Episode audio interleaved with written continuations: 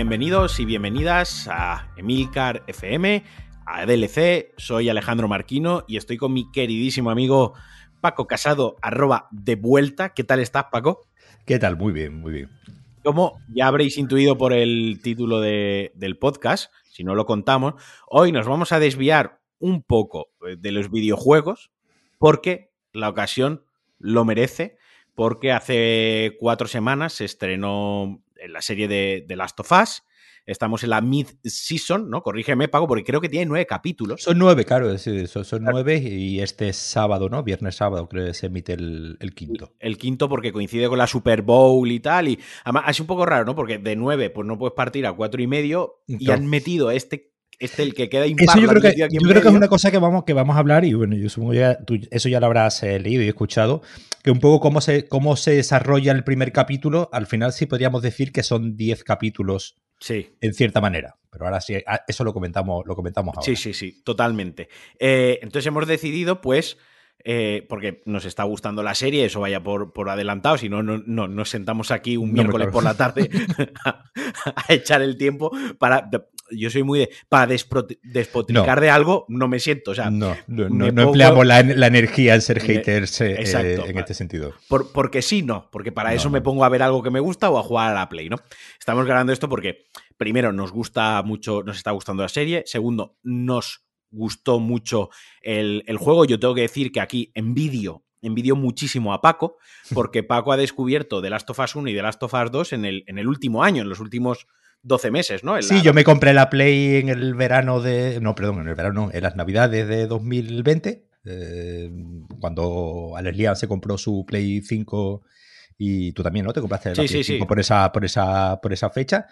Y bueno, pues él me vendió su, su, Play 4 y ahí fue un poco donde empecé yo a jugar y creo que el primero, prácticamente, creo que el primero que jugué, que me lo dejaste tú, fue el, el Last of Us. Que ya había jugado algo eh, un tiempo atrás, cuando me habían dejado otra Play, pero no lo había llegado a terminar, vamos, había jugado un par de horas o tres, no, no había ¿Y, el, demasiado. y el de Last of Us 2, eh, pues estoy prácticamente terminándolo. Claro, o sea, Voy ya, creo que por el último, pero último capítulo. O sea, ya... envidia, por eso digo que envidia máxima, porque es de esas veces que dices, ojalá volver, ojalá Mm. ver esta película por primera vez, ojalá escuchar esta canción por primera vez, ¿no? Ojalá eh, jugar este videojuego otra vez por primera vez, porque es un videojuego cargado de, feel, de feelings, es un mm. videojuego que y tú lo sabes mejor que yo, que bebe muchísimo del cine, Mm. en, en, en, cómo está estructurado, en cómo está contado, y creo que es un videojuego que trasciende más allá del puro entretenimiento de, mm. de, del medio de los videojuegos, ¿no? Bueno, eh, queridísimo por todo, por toda la comunidad, una saga con millones de, de adeptos, de adeptas, con una, con una fanbase enorme de Last of Us, o sea, eh, marcó un antes y un después en los videojuegos y llegó un momento, antes o después iba a haber una adaptación, ¿no? El miedo era eh, si esta adaptación iba a venir en, en forma de película, porque uh -huh. al fin y al cabo el videojuego, oye, se presta una película sí. también, se presta. Eh, si venía en forma de, de, serie y de qué manera, ¿no? Uh -huh. Sony, vamos a poner un poquitín de contexto, Sony desde hace un, un año, año y medio, eh, está licenciando sus videojuegos, sus IP, uh -huh. sus exclusivos. Hemos tenido una película de, de Uncharted, uh -huh. eh, tenemos este videojuego, esta serie de The Last of Us con HBO, eh, Amazon está preparando la de God of War, uh -huh. hay una película ya en preproducción de Ghost of Tsushima, tanto es así que en la película de Uncharted, y corrígeme si me equivoco, antes de empezar ya hay un reel de PlayStation Studios sí. con esta, estos personajes. Sí, ¿no? un, Los... un, poco, un, un poco en, la, en, la, línea de Marvel, ¿no? Que era una, que era, que era, una, que era una empresa de, pues, obviamente, primero de cómics y pues se convierte en un momento pues en una empresa multimedia donde pues eh, el videojuego y, y, la ficción, ya sea para televisión o ya sea para, para cine, pues se convierte en una pata más de la, de la compañía. Eh, obviamente Sony ya tiene, Sony es una empresa que se dedica al mundo del, del entretenimiento y del audiovisual, es decir, obviamente, sobre todo a través de, de Columbia, ¿no? que es la, digamos, la, la productora, digamos, más eh, conocida y más, eh, y más antigua. Y ahora, pues, Sony está haciendo esta idea de decir, bueno, pues tengo aquí un catálogo de eh, eh, personajes, de historias y tal, pues voy a crear una división para eh, eh, darle salida a estos, a estos temas. A mí, a mí me parece inteligente, no sé si es la palabra, o estratégicamente una buena decisión, que esté diversificando, ¿no? Que, que pues, eh, God of War, pues con Amazon, eh, The Last of Us, con HBO, la peli de Uncharted, nos la hacemos nosotros. Yo creo que al final es, esa idea de un poco buscar a ver quién te hace el pitch, ¿no? El que se llama, ¿no? La propuesta más eh, convincente a la hora de, adaptar. Uncharted, pues es un juego, digamos, eh, donde obviamente hay un personaje carismático que vive, que vive aventuras, pero donde pues la historia pues es un poco más eh, corriente y ya vimos la, película que al final pues da para lo que da cogía los elementos del juego justos y necesarios y, poco más. Y aquí sí, yo supongo que en el tema de que esté implicado ¿no? el propio creador del, juego, Neil Druckmann, pues sí, hace que digamos que sea una versión más fiel al menos en el espíritu ¿no? del, videojuego. Neil Druckmann, o Druckmann también es el creador de Uncharted. Ojo, quiero decir, pero ahí no se implicó tanto. Claro, pero ahí no se implicó, ahí no, ahí no, ahí no lo llamaron. Ahí no, se nota, se nota para, para Neil Druckmann, se nota cuál, porque luego también está, pues, Crash Bandicoot, bueno, hay otras, otras, otras sagas, otras, se nota cuál es su, su hija predilecta, ¿no? O sea, se nota cuál es su, obra culmen y cuál es su obra, ¿no? La, que para, para, para, para, Uncharted, pues habrá comprado una mansión, habrá cobrado el cheque y sabrá pagar la hipoteca. Y para y aquí, pues sí ha decidido un poco más ejercer como co-showrunner, ¿no? Como segundo showrunner de a bordo. Y, el. Para.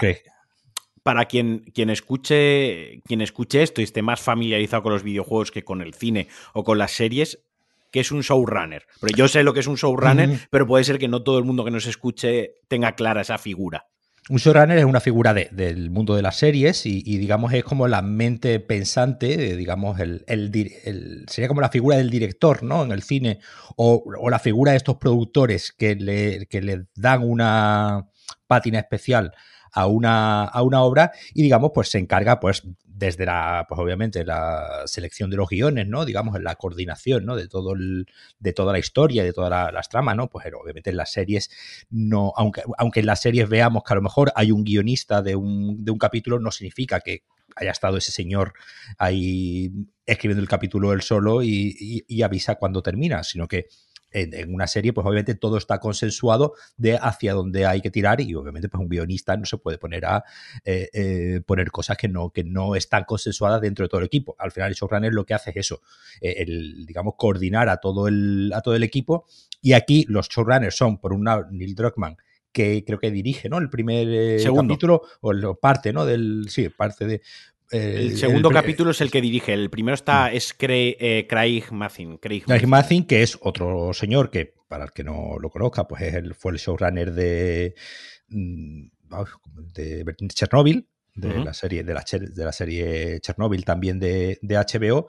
Y digamos, pues es la persona, pues eso, que coordina un poco que todo, que todo vaya a un puerto y que los directores, pues si cada capítulo tiene un director, pues, pues por ejemplo, pues eh, el look de la serie, ¿no? El aspecto visual de la serie, pues que obviamente de un capítulo a otro, porque haya un director diferente o incluso un equipo de dirección de fotografía diferente, pues que aquello no, no descuadre.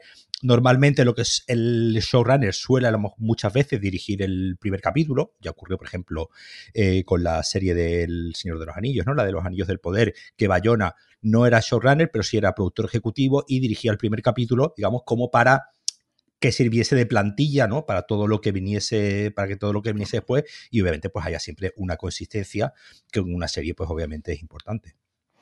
Pues eh, aquí tenemos, como lo había dicho Paco, eh, la serie viene de la mano de Craig Mathin, nunca lo pronuncio bien, no lo voy a pronunciar bien, ellos tampoco saben mi nombre, ni lo saben pronunciar, y Neil Druckmann, eh, Chernobyl, creador de Last of Us, esto era casi, casi, casi una apuesta segura. O sea, aquí hmm. solo faltaba que soltasen bien los billetes, que no les pusiesen una limitación, ¿no? Quiero decir, el, talento, el talento estaba ahí. Eh, el talento estaba ahí, la historia estaba ahí.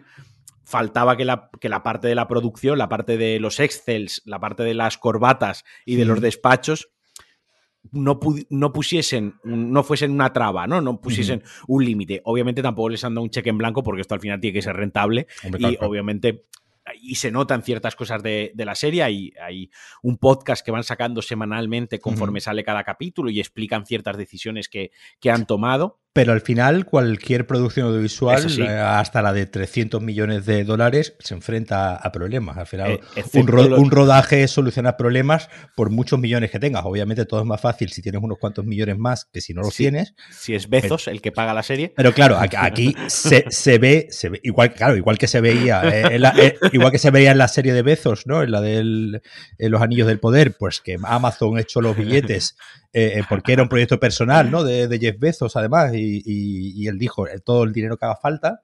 Y después Bayona lo ha contado, que, pues, vamos, que, tuvo todo lo que necesitaba. Y aquí se ve también que, afortunadamente, HBO HBO, que es una, que es una compañía que se distingue por, por mimar ¿no? Mm, sus productos, ya hemos visto, ¿no? Este año también, ¿no? La de, bueno, el año pasado, la de La Casa del Dragón, es una, es una serie, son unas, unas series, que se nota que HBO les tiene, digamos, una especial atención y cuida de que el producto pues, sea un producto eh, eh, bien, bien acabado donde se note. Hay, por ejemplo, esta serie tú, la ves ahora y, ves que HBO es su lugar natural y que, por ejemplo, si hubiese estado en Netflix, pues... Eh, miedo lo que hubiese sido aquello.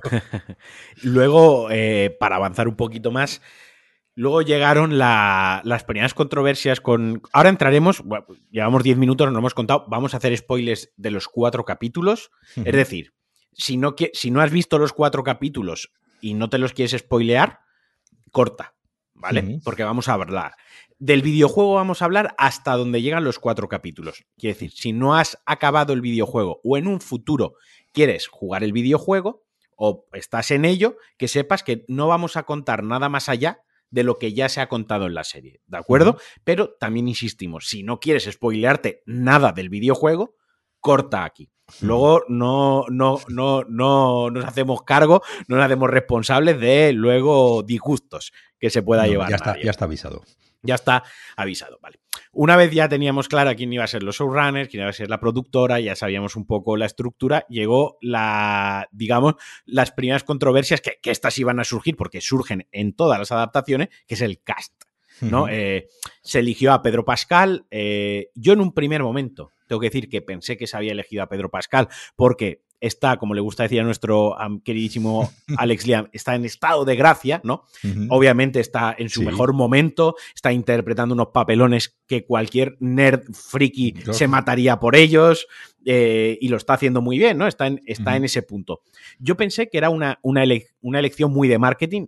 Eh, luego, al ver el primer capítulo, entendí por qué se había elegido a Pedro Pascal. Para interpretar a Ellie se eligió a Bella Ramsey, era una actriz muy. Es una actriz, tiene 19 años, pero cuando la conocimos por primera vez, o cuando mm, más visibilidad tuvo, fue en Juego de Tronos. No, no, fue, fue, fue su primer papel fue, Juego de Tronos. Sí, sí, Juego de Tronos. Fue, fue, lo primero que hizo. Y después sí ha hecho. Yo, yo sí la conocía por, eh, aparte de por Juego de Tronos, porque tiene un, par de, series, eh, bueno, una serie, ¿no? Donde hace una bruja y que, mi hija la, la, veía y la, la veía hace, uno, hace unos años. Y entonces, pues era una chica, digamos, que yo ya le, había visto tanto en Juego de Tronos como en otros, eh, como en otros papeles. Y entonces, bueno, pues es, de estos de estas eh, actrices ¿no? y actores jóvenes que de repente le ves que tienen algo, ¿no? que tienen un, carisma especial, aparte de, obviamente eh, su, nivel de actuación, pero que, tiene algo ¿no? delante de la cámara y, y, y, obviamente un Juego de Tronos, pues estaba muy bien, muy bien expresado, ¿no? Cuando tenía que hacer ella el papel este de... Liana Mormont, sí, de... Claro, de, chica con, mucho, con muchos cojones en un mundo con mucha testosterona donde las mujeres estaban luchando por, por imponerse, ¿no? Sí, sí. Y, me llama mucho la atención del, cast, porque luego para, para, el hermano de Joel, para Tommy, se eligió al, se ha elegido al actor Gabriel Luna. pero lo vamos a ver menos en la serie, lógicamente. Los dos actores principales. Me llama mucho la atención porque han elegido a una actriz británica y a un actor chileno. O sea, ya eh, llama la atención que ninguno de los dos es norteamericano, con lo que ello implica tanto para los actores como para la actuación, empezando por el acento. Ella, ella, está actuando más que él, porque él, sí es verdad que es chileno, pero lleva. Sí, pero no habla castellano prácticamente. Lleva dos meses, con dos meses, creo que dijo el otro día en el Saturday Night Live que estuvo, que con dos meses se fueron a, Estados Unidos. Es decir, que él se ha criado en Estados Unidos, aunque dice que obviamente tiene mucha familia, sigue teniendo mucha familia en Chile. Sí, habló, habló un poco en castellano el otro día en el Saturday Night Live y no, no, y no, no hablaba mal, ¿eh? Se, ve que, que, en su casa tienen que, que hablarlo. Y, claro, pues el hombre sí, sí tiene eso. Y ella no, ella en cambio sí tiene un acento muy, muy británico, le, que yo le, he estado viendo alguna entrevista a ellos dos juntos, y sí es verdad que ella, pues obviamente está poniendo pues un acento más americano y lo, tiene que trabajar más que él, claro. Decía, decía yo que lo de Pedro Pascal, y cuando vi la serie lo entendí. Tú cuando juegas al videojuego, y aquí ya empezamos en, en las primeras similitudes y diferencias entre los medios, tú cuando juegas al videojuego en la mayor parte del tiempo, el 90% del tiempo, estás viendo la espalda del personaje. Tú estás viendo su espalda. Entonces, yo cuando vi la, por primera vez en la serie a Pedro Pascal de espaldas, dije, ya lo he entendido. Lo primero que hice, cogí el móvil y me fui y puse Joel de Last of Us, altura y peso, y me fui a Pedro Pascal y puse altura y peso. ¿Y sabes qué? Que la altura y el peso son los mismos. Sí. O sea, la altura de, Pedro Pascal y la altura de Joel es igual. Esto que parece una niñez, esto es algo que seguramente se ha, pensado y se ha tenido en cuenta, ¿no? Que en las escenas en las que las, en la serie te muestra a Pedro Pascal con la mochila, con, esa con ese vestuario tan icónico de Joel que lo tenemos en la cabeza, que es como hemos visto a Joel durante las 10, 12 horas del juego, que casi siempre lo vemos de espalda, es que de espaldas es Joel, por altura, por complexión, los hombros. O sea, Joel no es un hombre en los videojuegos, no es un tío petao, no es un tío que está amazado, tampoco es un tirillas, tampoco es, es un señor de cincuenta y pico años, un entre comillas, fofisano, que está en forma porque come poco por las mm, circunstancias que tiene y hace mucho esfuerzo físico, mucha actividad física por las circunstancias que tiene. por lo tanto, pues tiene esa complexión de que no puede estar hipertrofiado y muy musculado porque no tiene una alimentación para ello, pero tampoco está echado a perder porque no tiene una vida sedentaria, más que nada porque ya habría muerto, ¿no? Sí, yo, recuerdo que cuando, lo, cuando vi la... Yo sí lo vi, lo vi rápido, sí, sí, sí me imaginé a, a Pedro Pascal con esa barba, ¿no? con, la barba de, de Joel. Y obviamente lo primero que pensé es, quizás a lo mejor, eh, bueno, no, es que sea demasiado joven, es decir, es un señor que tiene un año más que yo, es decir, que no, tampoco es, eh, eh, tiene 48 años, ah, ¿no? Ayer se hizo muy, se hizo viral, ¿no? El meme ese de, Leonardo DiCaprio. Leonardo DiCaprio y la novia que tienen la misma edad, ¿no? Que Pedro Pascal y la, y la actriz. Eh, yo, yo, sí lo vi, sí lo vi porque me, y me transmitía esa tosquedad ¿no? del, del personaje, ¿no? Ese, ese, y además, como han hecho aquí, de, digamos, pues un poco avejentarlo a él un poco, ¿no? Pues ponerle un, poco más de cana, porque creo que en el capítulo de ayer, en el, bueno, en el sí, en el capítulo 4, dice su edad, decía, que decía que tenía 56 años, ¿no? Y claro, pues, pues, obviamente es un señor al que han tenido que ponerle un poco avejentarlo un poco y ponerle un poco de, de cana, así. Pero sí me daba el, el, el, el, rollo este de tío curtido, ¿no? De tío ya con mucho con muchos tiros mm. dados, ¿no? Con muchos palos recibidos y eh, esa especie de cansancio vital que un poco le, el personaje de Eli, pues digamos, le, le revitaliza, ¿no? Sí, bueno, de hecho es que Pedro Pascal, cuando ves las fotos, eh, esto suele eh, tiene pinta de estar cansado siempre. es un hombre que tiene pinta de estar cansado, ¿no? Es verdad, es una, una, una, persona pues que sus rasgos faciales pues tiene arrugas, tiene ojeras, o sea, eh, quiero decir, se, tiene tosquedad en, la propia cara, ¿no? ¿no? No tiene unas facciones finas, ¿no? sí, pero a la, vez es un hombre atractivo. sí, claro, claro, sí, pero... Que el personaje de Joel también, pues, digamos, e, en el, en el juego, pues tú, tú ves, ¿no? El físico y, ves, y ves el hombre de, un hombre de un físico medianamente atractivo, que tampoco es un señor eh, feo. Y quizás donde más la gente más eh, está haciendo saña es con la elección de él, ¿no? Eh, yo aquí me posiciono claramente a favor de, de, Bella Ramsey. Y primero que esto es una adaptación, o sea, lo primero es, podemos buscar actores que se parezcan más o menos a, lo que es el personaje virtual. Ya un, un personaje virtual que cuando se hizo ya hubo polémica porque era similar a, Elliot Page, ¿no? Y ya hubo movida en aquel entonces, ¿vale? Entonces ya, obviamente, teníamos, o teníamos, como si hubiese hecho yo el cast, tenían que buscar yo tenía claro que iban a buscar una actriz que disonase totalmente con, con, el personaje. De, o sea, no se iba a aparecer en lo más mínimo, pero eso sí mm. que iba a ser intencionado, porque ya hubo movida y ya del 1 al 2 ya cambia mucho el modelo, el, del primer juego al segundo, Eli ya cambia más de lo que cambiaría realmente por el paso pues de los años. Porque se supone que pasan cuatro años, ¿no? De un juego a otro y, el cambio físico es un poco. pega un estirón, además. Es, muy drástico, ¿no? Para esos cuatro años. Incluso en el remake eh, que ha salido el, para PlayStation 5 también han cambiado las facciones de la cara. O sea, ya, ya eso ellos lo tenían en cuenta. Y segundo, que es una. Volvemos a lo es una adaptación. Quiero decir, tú, no, no, no. Es que el, Eli no existe. Es que ni además, independientemente de que Pedro Pascal se parezca o no, que, además hay la suerte de que se parece, lo que hay que buscar es un buen actor. Y lo que hay que buscar es una buena actriz.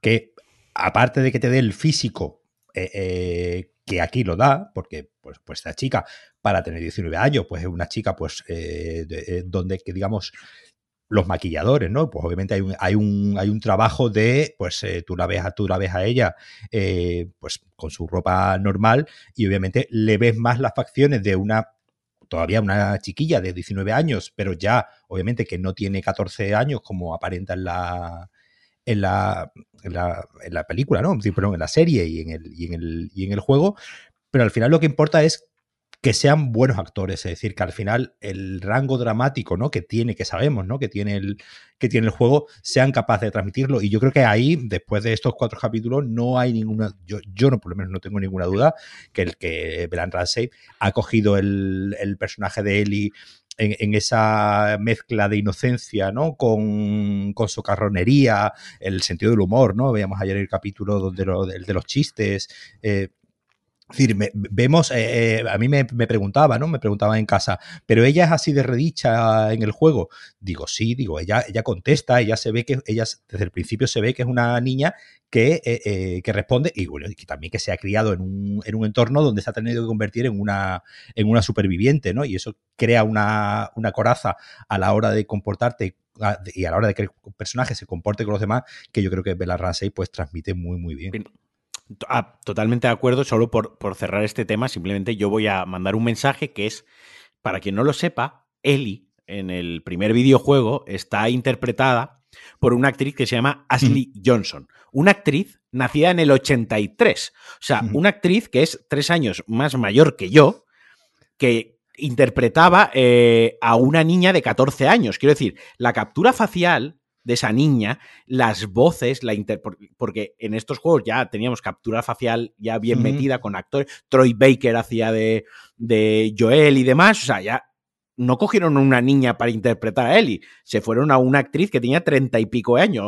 En ese con una voz un poco aguda, después, después veintipico años. Tenía veintipico años. O sea, en ningún momento esa Ellie que vemos virtual, ni siquiera quien le interpretó para hacer la motion capture y todo eso, ni siquiera se parecía lo más mínimo. Así que que, vengan ahora, es que no se parece, es que tiene que, es que es tan absurdo, es una cosa tan de conocer tan poco lo que hay detrás de la, de la Eli del videojuego, es conocerlo tan poco que, que, cae en su, en su propia estupidez. Y la, y, la crítica que había desde el primer capítulo de, es que en el videojuego ya no es agresiva, perdona, un segundo. Es, como tú muy bien dices, es una niña que ha crecido en un mundo posapocalíptico, donde la han educado en una escuela militar, porque los niños en el mundo de The Last of Us, los que nacen en zonas de cuarentena controlados por FEDRA, que es esta organización gubernamental que tiene el control totalitario y autoritario una dictadura de, los Estados Unidos, porque es donde sucede eh, la serie y el juego. En otra parte del mundo, pues será otro. Habrá otra cosa. Habrá otra cosa, pero aquí está Fedra. A los niños que nacen dentro de las zonas de cuarentena, automáticamente los alistan en una academia militar. ¿De acuerdo? Que van a clase, les enseñan a utilizar armas y tal. Ya, claro que desde el principio es violenta. Claro que desde el principio es, es, árida, por así decirlo, ¿no? Porque se ha criado entre militares, le están dando esa formación. Otra cosa es que tenga la ingenuidad de, tener 14 o 16 años y que todos, pues obviamente, todo ser humano tiene que pasar ese proceso de, por mucho que a ti te estén educando para X, luego tienes que vivirlo, ¿no? Y da igual que seas un niño de 14 años militarizado que un soldado que te mandan eh, a la Primera Guerra Mundial, cuando los mandaban, después de hacer la instrucción, va muy bien, llegaban allí a, las trincheras y se cagaban vivos, porque una cosa es para lo que te han entrenado y otra cosa es la realidad, ¿no? Pero Eli ya es así y esto es adelantarse, y esto no lo vamos a hablar, pero pasan ciertas cosas que en el DLC del juego se ve, es decir, el DLC es predecesor, donde Eli ya mata a gente en el juego, donde Eli ya ha vivido ciertas cosas que obviamente ella es violenta. Así que sí, desde el primer capítulo está bien, o sea, el personaje está ese, bien ese, es un cambio, ese es un cambio que me llamó la atención en el capítulo de ayer, en el, en el 4, el cómo cambian. Eh, eso es magistral. si, te, parece, vamos a empezar por el principio y vamos. Vámonos al, Vamos a empezar por el primer capítulo, Paco, venga, va. Mira, yo decía, yo decía antes, lo del, tú decías ah. lo de los nueve, lo de los nueve capítulos, yo te decía que sí, que son nueve, que son ocho más dos, yo diría, porque Porque, porque el, primer capítulo, eh, eh, la primera duda que obviamente teníamos todos cuando, cuando antes de ver la, serie, es pues, digamos, dónde iba a cortar el primer capítulo, ¿no? El, primer, el, juego tiene una, un prólogo, una introducción, eh, donde vemos ¿no? A, la familia de bueno vemos a Joel no con su con su hija vemos al hermano no vemos a vemos un poco todo el vemos, vemos un poco ahí y la huida no y, y, la muerte no de la de la hija de Joel y digamos ahí el juego daba un salto de 20 años, ¿no? A empezar a contarnos la historia. Claro, la primera duda que todos teníamos era, ¿van a hacer que el primer capítulo sea el prólogo? Y obviamente eh, eh, es lo que hacen, pero tomaron la, la, decisión, y según he leído por ahí, fue un poco eh, sugerencia ¿no? de, de, HBO. Obviamente, cuando, te dicen sugerencia, es como que HBO, pues obviamente pone una serie de líneas y dices, no. Y dijeron, no, el capítulo no puede terminar en esta nota tan, tan triste, ¿no? Porque eh, puede que ser que a la semana siguiente haya mucha gente que no sepa absolutamente nada y diga, no vuelvo, ¿no? No, no, no sigo porque me han. Y el, el, capítulo continúa, ¿no? Y eh, nos cuenta nos cuenta toda la, pues, cómo se conocen ellos y terminaba ¿no? Eh, con ella eh, contando que había, sido mordida, que, que, había sido mordida, que estaba infectada, pero que era inmune al... El, el, primer capítulo abarca aproximadamente las tres primeras, las dos, tres primeras horas de, de juego. De juego. Eh, sí que decir que el primer capítulo todos los capítulos tienen una duración de unos 45-50 minutos. El primer capítulo se coge una hora y 20 aproximadamente. El, de, y el 3 duraba una hora y cuarto. Y un, o sea, que tienen concesiones. Ellos van, Sí, han ido, han ido combinando, ¿no? Porque el 4, el 4 sí era de 45 minutos, pero por ejemplo el 3, el de la historia de Billy Frank, sí era una hora y 12, creo, o así. Y el primero era una hora y 20 y pico o así. Me gusta me gusta que no tengan una restricción de decir, no, tiene que durar 45 minutos. Quiero decir, me gusta que si lo que tienen que contar dura hora y 20, lo cuenten. Y si no tengo para llenar una hora y 20 y esta semana tengo 40 minutos para contarte la historia de 40 minutos, te la, te la cuento en, en 40 minutos. En una serie, cuando se diseña, eh, digamos, el corte de los capítulos, pues obviamente suele ser eh, eh, buscar algún tipo de cliffhanger como el capítulo de, ayer, ¿no? Que terminaba justo en, medio, digamos, en un, en un, punto en concreto, o, como digo, como este primer, primer capítulo, que simplemente terminaba con esta revelación y ya pues nos dejaba a los personajes caminando. A mí lo que me gustó mucho del primer capítulo, sobre todo, es, bueno, toda esta parte inicial que tiene, ¿no? El prólogo este que tiene incluso de los Cómo expande, exacto. Que nos, que nos cuenta, en primer lugar, pues en los años 50 o 60 era, 73, creo. 73.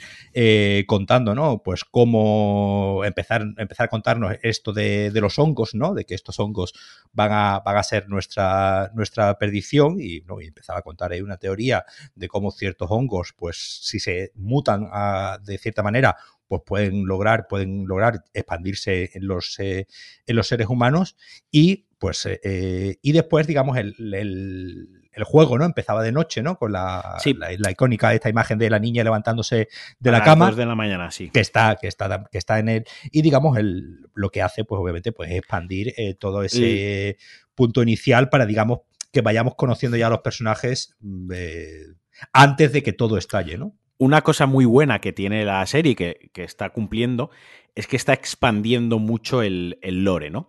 Eh, Neil Druckmann ha dicho que, bueno, pues el juego se desarrolló, se lanzó en 2013, el juego se empezó a desarrollar en 2008-2009, obviamente la tecnología, obviamente las historias han evolucionado en 10 años y él mismo ha dicho que hay cosas que, que ahora, que, que, hace 10 años las hubiese contado de otra manera. Esto claro. le pasa a todos los autores. Yo creo que o sea, el, el, principal cambio, el, el principal cambio que, que, que vamos a hablarlo ya, ¿no? El de el cómo se cómo se expande, ¿no? La, el, el virus, ¿no? Cómo se expande el sí, virus. Exacto. Y, y, esta idea de eh, quitarse de un plumazo algo tan mítico como las esporas, ¿no? De, del, del, juego, donde tenías que estar cada dos por tres poniéndote una máscara de una máscara de gas. No sé por dónde, dónde había dónde, dónde leí o dónde escuché en un vídeo de YouTube eh, diciendo que no le habían querido poner ninguna máscara a Pedro Pascal para que no fuese Mandalorian, Mandalorian.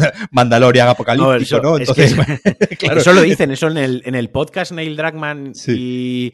y, y, Craig Mazin dicen que la, una de las principales decisiones ha sido que tendrían demasiado tiempo a los actores en pantalla claro. con máscara y que eso al final mataba la interpretación y que mataba un poco la, la, esto. A mí me gusta mucho de ese prólogo, aparte de que expande el universo y que aparte cuenta algo que en los juegos sí que no está en, ni en notas ni en coleccionables ni nada. Esto sí que es, digamos, es material canon, pero es material original que solo se puede ver en la serie.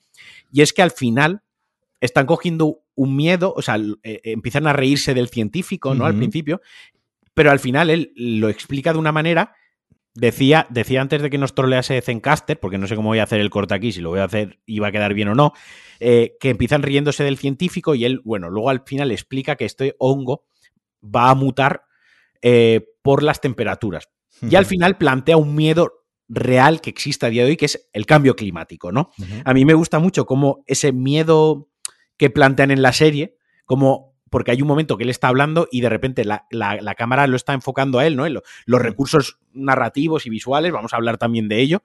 Eh, primero está enfocando a lo que sería el científico cuando lo explica, uh -huh. y cuando el miedo es real, ¿qué hace la cámara? La cámara enfoca al público uh -huh. que está viendo ese plato.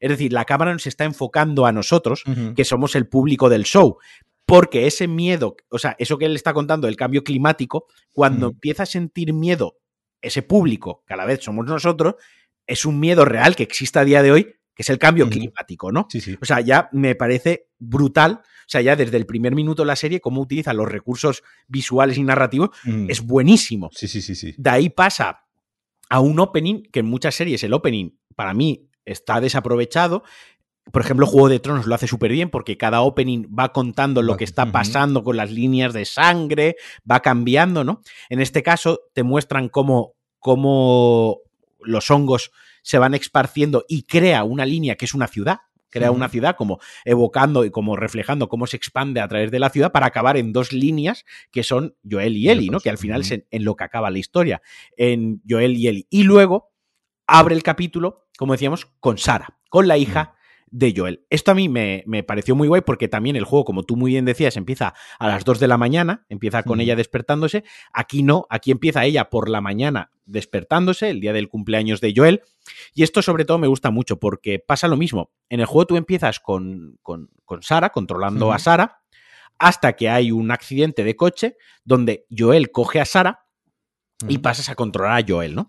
Y en la serie es exactamente igual. Esto lo han transmitido, tú ves los 25 minutos, creo, 30 minutos que dura esta parte, ves uh -huh. la, el día de Sara. Uh -huh. Sara va al cole, donde ya hay un, una primera muestra de un infectado, de un compañero uh -huh. suyo, luego va a una relojería, los relojes tienen un simbolismo brutal en esta serie. Todo el rato en el capítulo no paran de enfocar relojes, sí. es decir, nos están representando cómo va pasando el día, es decir, cómo se está acercando el clímax ¿no? Uh -huh. Cómo nos lo representan. Ella va a arreglar un reloj, muestra reloj. Sí. Cuando vuelve a casa de los vecinos, eh, vuelven a enfocar un reloj uh -huh. y ves que la vecina que está en silla de ruedas ya está jodida porque el perro detecta ese miedo y además juegan muy bien con esto el vecino porque en el juego simplemente aparece un vecino y Joel se lo carga uh -huh. y aquí hacen que empatices, como que claro. tienen una relación muy cercana. Sara va todos los días a casa de los vecinos a comer galletitas. Ese día no come galletas, eso también es, es importante.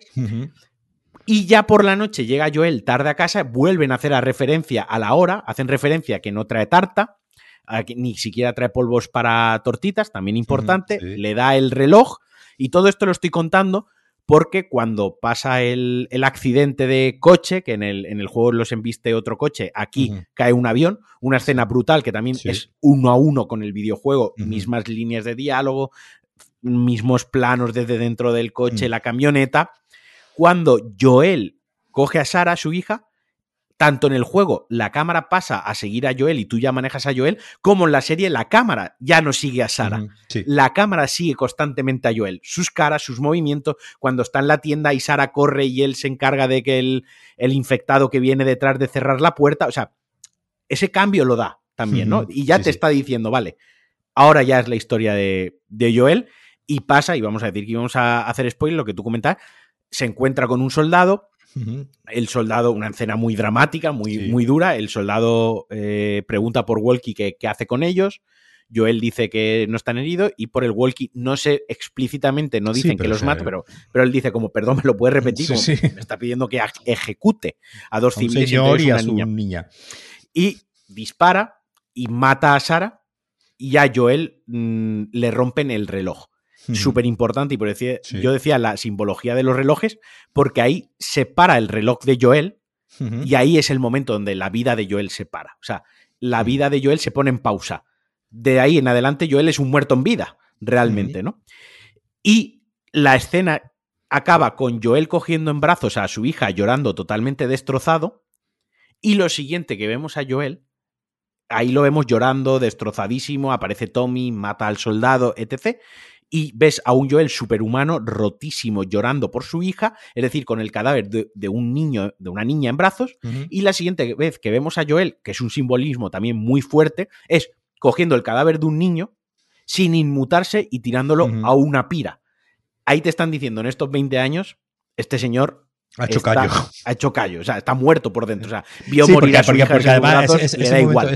Ese, momento está, está, muy bien, está muy bien contado porque eh, se ve ¿no? que hay otra persona, eh, no recuerdo mismo qué personaje, eh, descargando los cuerpos y, cuando llega un cuerpo del niño, como que no puede, ¿no? Como que todavía no ha... Interiorizado que esto está pasando, ¿no? Claro, todavía no ha, no ha generado, digamos, esa coraza que le permita y digamos mira mira a Joel y él dice bueno me encargo yo y es él no el que coge el cuerpo del, del niño. Tú decías de, de los planos uno, uno, a uno, ¿no? Y de cómo. Es que una de las cosas que tiene muy bueno, tanto el, primer juego, y yo creo que está muy bien ampliado en el, en el segundo, es que eh, en general, tanto en la parte de las cinemáticas como en cómo te va moviendo la cámara, ¿no? Durante las partes de, juego, ¿no? Y cómo te va encadenando. Eh, las veces, ¿no? Que en la, que tú estás eh, jugando y la cámara, ¿no? Se coloca en un espacio concreto, ¿no? Como es dentro del coche, ¿no? En, el, en esta escena en esta escena eh, inicial. E, e, es, un juego que al que yo le veo eh, que hay mucho cuidado en la puesta en escena, ¿no? En, en, los movimientos de cámara, en los tipos de plano, es decir, acostumbrados por ponerte un ejemplo, que pues, acostumbrado a los eh, eh, sosísimos planos contra planos del Assassin's Creed, donde ves a un personaje hablando y a otro personaje hablando y te aburres como una ostra porque estás viendo a dos señores eh, charlando rodado, como si fuese, vamos a utilizar un término de cine, ¿no? Rodado sin la más mínima gracia, ¿no?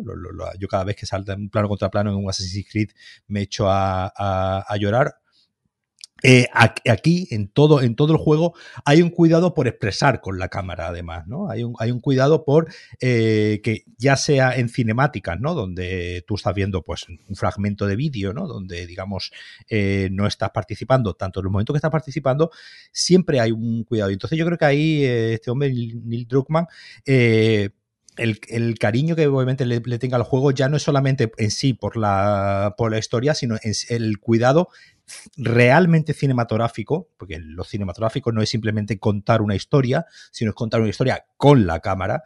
Eh, el, cuidado cinematográfico que tienen, tanto el primero, y yo creo que, como digo, pega un salto se nota, ¿no? Que hay un salto eh, en, el, segundo, pues, pues, lo estoy jugando ahora mismo y me he podido ir, eh, fijando en que ya cuando vino, que él dirigía el, segundo, el segundo capítulo, pues es de estos señores que tú, que tú dices que eh, eh, está pensando con la cámara y la verdad es que eso siempre es muy de agradecer en pues tanto audiovisual que tenemos ahora mismo que se puede ver con los ojos cerrados como si fuese un podcast, ¿no? Sí, sí, sí, sí, sí, sí, sí, sí.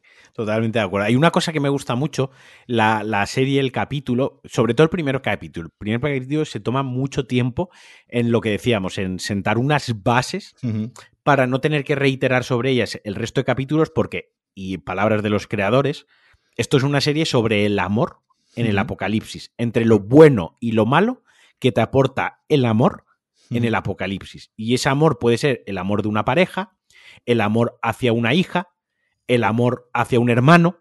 O sea, el amor como concepto global y sobre las alegrías y sobre los disgustos que te trae en un mundo de apocalipsis. Y esto lo dejaron muy claro en una serie de acción, no querían que la serie girase en torno a los, entre comillas, zombies infectados, sino que iba alrededor de las historias humanas. ¿no? Para eso necesitas empatizar, para eso tienes que plantear muy bien unas bases. Eh, cuando estás en 2003, en, con Sara, por ejemplo, eh, hay un cuadro de, de Bush en, el, en el colegio. Eh, cuando van en el coche están escuchando Abril Ella tiene un póster de las Destiny Childs con la canción de Survivor, que allá te están dando como pistitas. Quiero decir. En el capítulo de ayer, en el 4, iban, pasaban por un cine, ¿no? Y estaban poniendo Underworld, Underworld y Match de Ridley Scott.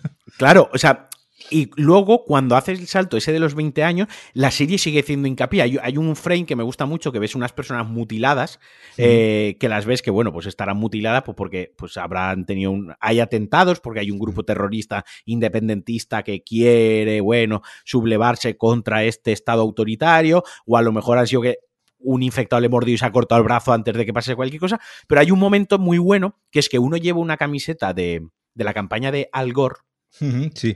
Y él de detrás lleva una camiseta de eh, apoyo a los eh, soldados de la guerra del Golfo, ¿no? Y esto es que parece una idiotez. Al final lo que te está diciendo es, ya no existen republicanos y demócratas, existe el pueblo oprimido y existe el opresor que es Fedra. No, sí, de hecho, que en el capítulo de ayer quedaba ya Joel algo de.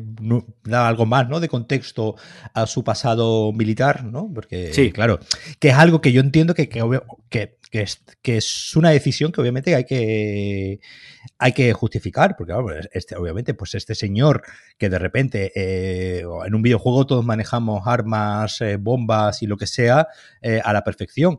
Pero claro, en, un, en la realidad, si tú ves a este señor siendo un máquina de eh, el arma que sea, que eso ahora también comentaremos, ¿no? Lo de las armas, que obviamente es, algo, ¿no? Que, que en, en, una ficción, pues obviamente no se puede plantear como se plantea, ¿no? En una mecánica un, de un juego que te metan, no digamos, todo este trasfondo, ¿no? De que él y el hermano eran. Sí, con una pegatina en, el, en, la camioneta que, se ve del, claro, ejército.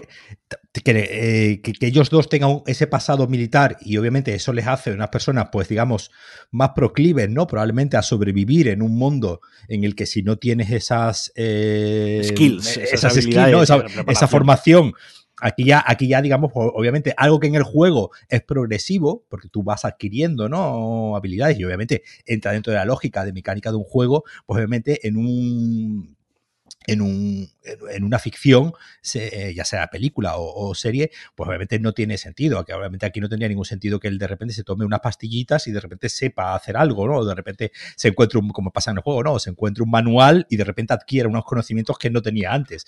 obviamente esto no tiene ningún sentido en una ficción y me parece que han hecho muy bien a la hora de a ver cómo le podemos dar eh, eh, trasfondo ¿no? a este personaje y un poco ayer también, ¿no? ahondar también en la relación que él tiene con, su hermano, ¿no? Él cuenta que el hermano es mayor y él lo siguió, y decir, ese, esa, eh, esos, esos detallitos que nos van contando, pues, eh, por qué él no está con su hermano en ese momento, porque bueno, yo qué sé, si estás en un mundo apocalíptico, lo más lógico pues eh, estaría, yo no me separaría de mi, de mi hermano, más que nada, pues bueno, pues para una persona que conozco no, no voy a dejar que no voy a dejar que me, me solo por ahí. Y pues, pues él entender que obviamente lo iremos a ver, a ver también, tengo curiosidad, ¿no? Por ver cómo lo desarrollan, en cómo, qué ha pasado en estos 20 años, porque los hemos visto, ¿no? Al principio de la, de la serie en la cocina, ¿no? Cuando están desayunando y además están viendo en las noticias, ¿no? Ahí también ya, sí, sí, ya están contando algo. En Yakarta están diciendo que en Yakarta ha habido problemas. Que ya, ocurre en el capítulo 3, ¿no? También hay una pequeña intro donde ya nos van contando un poco más de, no recuerdo si el 2 o el 3. el 2, el 2, el 2. Ya, no, ya nos van contando un poco eh, cuál es el origen, ¿no? Del de esta, de esta infección a nivel mundial y ya en el capítulo de ayer, el 4, ya digamos, él ya un poco ya cuenta ya de forma totalmente explícita, pues digamos, qué es lo, qué es lo que se supone, ¿no? Que pudo ocurrir, porque además es una cosa que me ha gustado, que él ni siquiera lo tiene eh, claro, ¿no? Él dice, bueno, pues sería la harina o el azúcar. No, no algo que se claro. Consume los algo, algo de consumo masivo. Claro, algo masivo, de forma que, obviamente pues, eh, es tan, tan, de uso tan masivo como la, harina o, la, o el azúcar, que obviamente pues nadie, ¿no? Nadie se infecta, excepto los que no comieron, los que, excepto los que no comieron el pastel de cumpleaños de, de Joel, ¿no? Sí, eso, eso, eso, ahí sí que hace una doble voltereta con tirabuzón la serie, hay que perdonárselo, pero obviamente porque hay que porque lo está poniendo en. lo está poniendo en, en contexto, ¿no? Pero me gusta mucho como este primer capítulo, insisto, eh, va, va, planteándote con, con, esos fotogramas, ¿no? La, la mm. situación como está, ¿no? Luego vemos unas ejecuciones en la plaza del pueblo, ¿no? Eso muy, muy medieval, también muy feudal, ¿no? Los están ahorcando, en el juego les disparan, los ejecutan arrodillados. Aquí hay un plano donde se ven los pies colgando y donde Joel se ve que es traficante, ¿no? Que él al final trabaja por unas cartillas de racionamiento, pero a la vez con esas cartillas de racionamiento es lo que él es un contrabandista. Le pasa unas drogas a la policía porque la policía dices que tú no sabes lo que es matar niños. O sea, incluso porque esos policías probablemente no eran policías antes de que todo esto. Se alistaron porque Fed, la, organización esta, pues les daba comida, comida, trabajo y poder, ¿no? Y obviamente mejor estar, mm, pensarían, mejor estar en el bando que oprime que en el oprimido, ¿no? Al menos tengo algo de poder. Pero claro, luego cuando me hacen matar niños o me hacen tal, a ver cómo duermo yo por la noche, porque como me niegue a hacerlo, el que se va a la horca soy yo, ¿no? Eh, otra, cosa, otra cosa muy interesante también es esa idea de, ir conociendo el mundo a través de los ojos de Eli, ¿no? Eh, Eli, Eli, se ha criado, se ha nacido y se ha criado, ¿no? En un entorno, digamos, fuera del mundo. un detalle muy que, me gustó, ¿no? Del capítulo de, ayer, del 4, era lo de que ella no sabe, no, el 3, no, perdón, de que ella no sabe, no se había montado nunca en un coche. Ni en un avión, hablan del avión. Ni en un avión. Claro, pero bueno, un avión vale, pero claro, en un coche es algo tan sumamente cotidiano que esa idea de que no sabe ponerse un cinturón de seguridad y no sabe que en el juego sí, en el juego ella se monta en el coche, de hecho en el juego Con, conduce. Eh, hace ella, ¿no? Hace ella el, arranque mientras tú te, toca empujar el, coche a duras penas.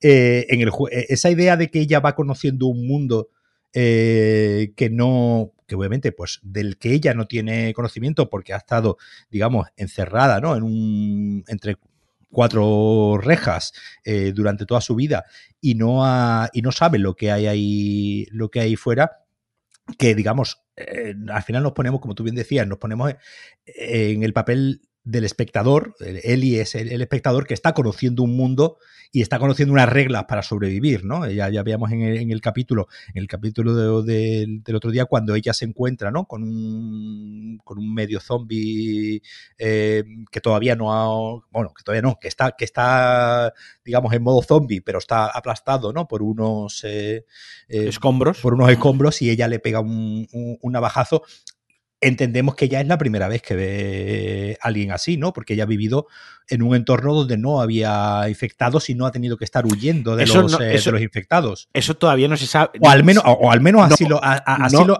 no por así lo, así lo entendí yo. Yo no lo entendí así. Ella está mordida. Ella, ella mm. tiene un mordisco. Claro, o sea, ella se ha encontrado con un infectado. A los infectados los conoce, ¿no? Lo que yo mm. creo que hay es más un ejercicio de misericordia, de que ella se está dando cuenta realmente de que, de que detrás de los infectados hay humanos, o había un humano, de que también sufren, de que. y cómo lidia con la más. Sobre todo cómo está. lidia con, con la muerte. Eh, hay una cosa también de la comparación entre el medio, entre el videojuego y la serie o el, o el, o eh, el cine, y es que tú en un videojuego, tú conoces a todos los personajes, se te presentan interactuando contigo, ¿no? ¿Vale? Tú, avanzas y se te presentan nuevos personajes, pero todos los personajes interactúan contigo. Una cosa que, aquí se permite, se puede hacer este medio con la serie es que, por ejemplo, cuando te presentan a Tess, no te presentan a Tess con Joel, como la conoces en el juego, cuando Joel llega a casa y está Tess que la han pegado. No, aquí te cuentan dos horas antes cómo le han amoratado la cara a Tess. De la misma manera te presentan a Marlene y de la misma manera, y sobre todo muy importante, te presentan a Ellie. Tú en el juego conoces a Ellie cuando Joel llega y conoce a Ellie. Aquí no, aquí te la están dando a conocer antes. Y esto es una de las principales diferencias entre por qué va a haber y por qué hay ciertas decisiones artísticas y narrativas en las cuales se, difieren del videojuego, porque, porque aquí te puedo presentar a un personaje antes de que te lo encuentres en la acción, te lo puedo presentar un día antes. Claro, ten en cuenta que un juego eh, independientemente de, de dónde pongas la, cámara, es, una, es algo que se juega en primera persona, ¿no? Es decir, independientemente de que la cámara esté en una posición de primera o tercera, o tercera persona, al final todo es primera persona porque soy yo jugando. Entonces, en el momento que soy yo jugando, todo obviamente lo tengo que ver a través de, a través de, mis, eh, de mis ojos. Entonces, claro, yo ahí voy descubriendo eh, el, tú decías, la expansión de, del lore, muchas, muchas, y, ¿no? Y, obviamente para el que le guste abrir cajones y al que le guste abrir armarios, el juego te va dejando mil notas por todos lados donde tú puedes ir montándote en tu cabeza la, la película, pero obviamente no son piezas algunas veces sí, ¿no? Pero por regla general no son piezas totalmente imprescindibles para tener, para, digamos, ni siquiera para acabar el juego. Sí, excepto una nota o dos que a lo mejor tienes que. que hay, que sí tienes que tener un código, ¿no? Para ir a algún lado la mayoría de notas te las puedes saltar y no, y no pasa absolutamente, absolutamente nada. Eh, claro, la nota es esa narración, eh, digamos que disgregadora, ¿no? Esa, narración que se aleja del protagonista y de repente te cuenta otra, otra historia. Aquí lo que han hecho muy bien, y, yo creo que, el, foco está muy bien, eh, muy bien, muy bien tomado, es decir, independientemente de que esto sea la historia de Joel y, y Ellie, os vamos a contar las historias de más personajes, ¿no? Os vamos a contar las historias de más gente que se cruzan con Joel y Ellie, pero que tienen un pasado antes de conocer a Joel y Ellie o que ni siquiera llegan a conocer a Joel y Ellie, ¿no? Como ocurre con el caso de Bill y, Frank, que no llega a conocer a, una decisión, ¿no? Que toman en, la, serie de que Bill y Frank ni siquiera llegan, ¿no? A conocer a, a, Ellie. Pero eh, el, ir contándote por qué cada uno toma las decisiones, yo creo que es algo que está muy arraigado en el juego. Es decir, el que tú comprendas las decisiones morales, éticas y morales de cada uno de los personajes y ya no, voy a hacer spoiler, pero que ya que en el segundo juego pues toma ya una dimensión una dimensión ya pues mucho más eh, mucho más grande. Aquí obviamente veremos no veremos a ver cómo se soluciona la gran, el gran dilema ético que, que, tiene Joel, ¿no? En, ciertos momentos y sobre todo en el tramo final del, del juego, veremos a ver, a ver cómo se soluciona en el, en, el, en la serie. No, ya hemos dicho que no vamos a hacer spoiler del final del, juego, pero que es algo con lo que el juego siempre, siempre ha tenido muy presente esa idea de eh, eh, lo gris, ¿no? Lo, lo, gris moralmente, ¿no? El, estos, estos, personajes que eh, al, con el paso del, tiempo crean tal callo, crean tal coraza emocional que pues como ocurre en ese primer capítulo, eh, Joel es capaz de coger el cuerpo de un niño como el que está cogiendo un saco de papas y no inmutarse emocionalmente. Y esa coraza, y obviamente, pues no, es ningún spoiler, obviamente va cayendo, porque no, de, eso va, de eso hace, no hace falta haber mucho, visto mucho cine ni leer muchas novelas para intuir que obviamente pues la coraza va a ir, eh, va a ir cayendo y esto pues obviamente les lleva a los dos personajes a tomar decisiones éticas y morales que en otro fuera de contexto podrían ser tachadas de decisiones de mala persona, pero que aquí vistas en su contexto, pues el personaje de, de Marlene, ¿no? el personaje de Tess, eh, vamos viendo por qué hacen lo que hacen y yo creo que, obviamente eso que en el juego, digamos, está más intuido y obviamente pues tendrías que crear un juego de, de, 100 horas para, para eh, también por lo, que, por lo que he dicho, porque el juego al final es un medio en primera persona y tú vas siguiendo a un personaje en su, en su camino. Y aquí pues han tomado la decisión de, digamos, sacrificar esa narración en primera persona del, personaje e ir disgregándose más por otros, eh, por otros mundos y por otras, por otras vidas en este universo. De hecho, el, tú dices que se va cayendo esa coraza y, y el primer capítulo acaba cuando un soldado eh, los detecta escapando de la ciudad, porque bueno, al final ellos tienen que coger a Ellie y la tienen que entregar en otro punto, porque Ellie es inmune y gracias a Ellie pues se, va van a intentar descubrir la, la cura eh, esto no lo saben, eso no, esto no lo saben ni, ni, ni, Joel ni Tess cuando le dan el encargo, ellos simplemente hacen de contrabandista. Mira, tú lleva a la niña aquí que te van a dar una batería para que tú con la batería te vayas a buscar a tu hermano, ¿vale? Ese es el mm. planteamiento. ¿De acuerdo? Entonces, cuando están escapando, se están escabullendo y están saliendo de, de Boston, también tiene un significado, también tiene una simbología muy, muy grande de que Boston sea la ciudad donde, donde empieza el, tanto el juego como la serie, ¿no? Porque Boston fue donde se germinó la semilla de la guerra de la independencia y la guerra civil de Estados Unidos contra los británicos y tal, y aquí son los luciérnagas contra Fedra, o sea, también existe ese simbolismo, pues cuando se están escabullendo por la noche, pues los detiene un militar, un agente de Fedra, detectan que Eli. Eh, que es al militar al que él le ha vendido, la, ha vendido la, droga. Es decir, que es un señor al que él conoce. Él conoce. y que ahí está, eso está muy interesante, el que él, termine matando ¿no? a, alguien que realmente conoce y con el que ha interactuado. él pone por arriba de todo su supervivencia, ¿no?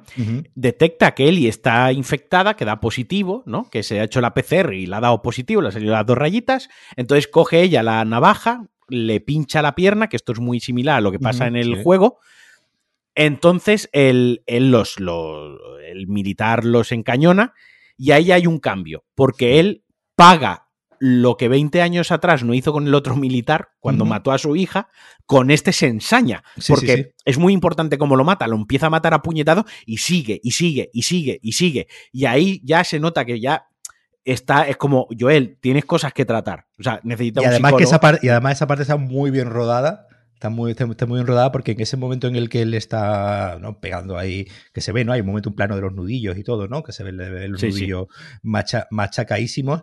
La cámara, eh, la cámara está un poco así baja, la cámara se mueve hacia un lado y se ve a Ellie con una cara de fascinada, no horrorizada, sino fascinada por eso que está haciendo él y como, como casi deseando, ojalá haga eso yo algún día a alguien a quien le tenga ganas, ¿no? Y yo creo que ahí, que ahí, ahí fue donde, donde a mí ya ella me terminó de convencer del todo y obviamente y me terminó de convencer digamos, hacia dónde ¿no? lo estaban tirando y cómo estaban eh, jugando precisamente con la complejidad ¿no? de, de, los personajes, esa, esa, idea de eso de que, eh, de que e, ese plano, que se ve en primer plano a él pegándole al, tipo y a ella como en, así de, fondo, y ya creo que encadena con un, con un primer plano de ella, eh, fascinada, el, el, precisamente, no, no, esta niña, obviamente, miedo tendrá, pero a su vez va a ser capaz de, grandes burradas también. Y de ahí ya, acaba el capítulo, ya pasamos al, segundo capítulo, que para mí, en mi opinión, de los cuatro capítulos que hemos visto hasta ahora, para mí es el más flojo, que no por, e, no por ello el más malo, ni malo, ni, ni nada, simplemente mm, el que menos el, que la carga emocional la deja para los últimos dos minutos, todo lo que hay entre medias, pues es un poco eh, plantea o presenta al espectador a los, a los enemigos, eh, bueno, los enemigos reales son los humanos, pero a los, a los infectados explican cómo, mm. pues esto lo que hablamos, ya no hay esporas, aquí es una red neuronal de hongos que se transmite a través de la Tierra y te presenta a los chasqueadores, a los clickers, mm. ¿no? Que son estos infectados que cuando han pasado muchísimo tiempo y el hongo ya ha tomado pleno control, incluso les ha salido del cerebro y mm. han perdido la vista, pero han agudizado el sonido y, eh, como que son más sensibles a todo lo que les rodea porque han perdido la vista, no han agudizado el resto de los sentidos. Entonces, es un capítulo que se centra sobre todo en el segundo, el segundo capítulo, yo creo que es el capítulo donde HBO le dijo, mira, aquí tenemos que meter zombies. Claro, esto va de zombies. Esto va de zombies, que ahí está un poco, yo creo también la decisión, ¿no? En el, eh, en el juego, si mal no recuerdo, eh, quien les ataca, ¿no? En el, cuando, ¿no? cuando ellos dos escapan y dejan a Tess eh, morir sola, quienes, entran a atacar son el ejército, no son zombies. ahí está. Y en el, y en el y en la película y en la serie lo han cambiado para que sea una horda de. Una horda de zombies por, por esto. Pero me gusta mucho cuando entran al, museo, otra vez un museo de la guerra de la independencia, vuelve a estar ahí otra vez la, Es una serie donde hay mucha simbología. A mí, eh, y ya llevamos una hora grabando, lo, quería haber hecho el disclaimer al principio, que era cuando veáis, cuando estéis viendo de las tofas, bueno, cuando veáis en general cosas, pero cuando estéis viendo de las tofas, aparte de, mirar la pantalla, aparte de ver cosas, fijaos en cosas. Quiero decir, eh, aparte de que el actor o la actriz te guste más o menos, te haga más gracia, menos gracia, lo que hay alrededor también cuenta una historia. Y no es, no, no, no. O sea, entran en un museo de la independencia por algo, porque es que ese conflicto se está viviendo otra vez, ¿no? Quiero decir, por favor, eh, lo que yo decía antes de los relojes, hay una simbología en los relojes, las camisetas tienen una simbología. Todo te está contando y todo está reforzado. Y eso es lo que hace grande a una serie. eso es lo que está haciendo grande a The Last of Us, ¿no? Entonces ahí, a mí me gusta mucho que cogen un recurso eh, de terror, del cine de terror, que es el plano fuera de cámara, ¿no?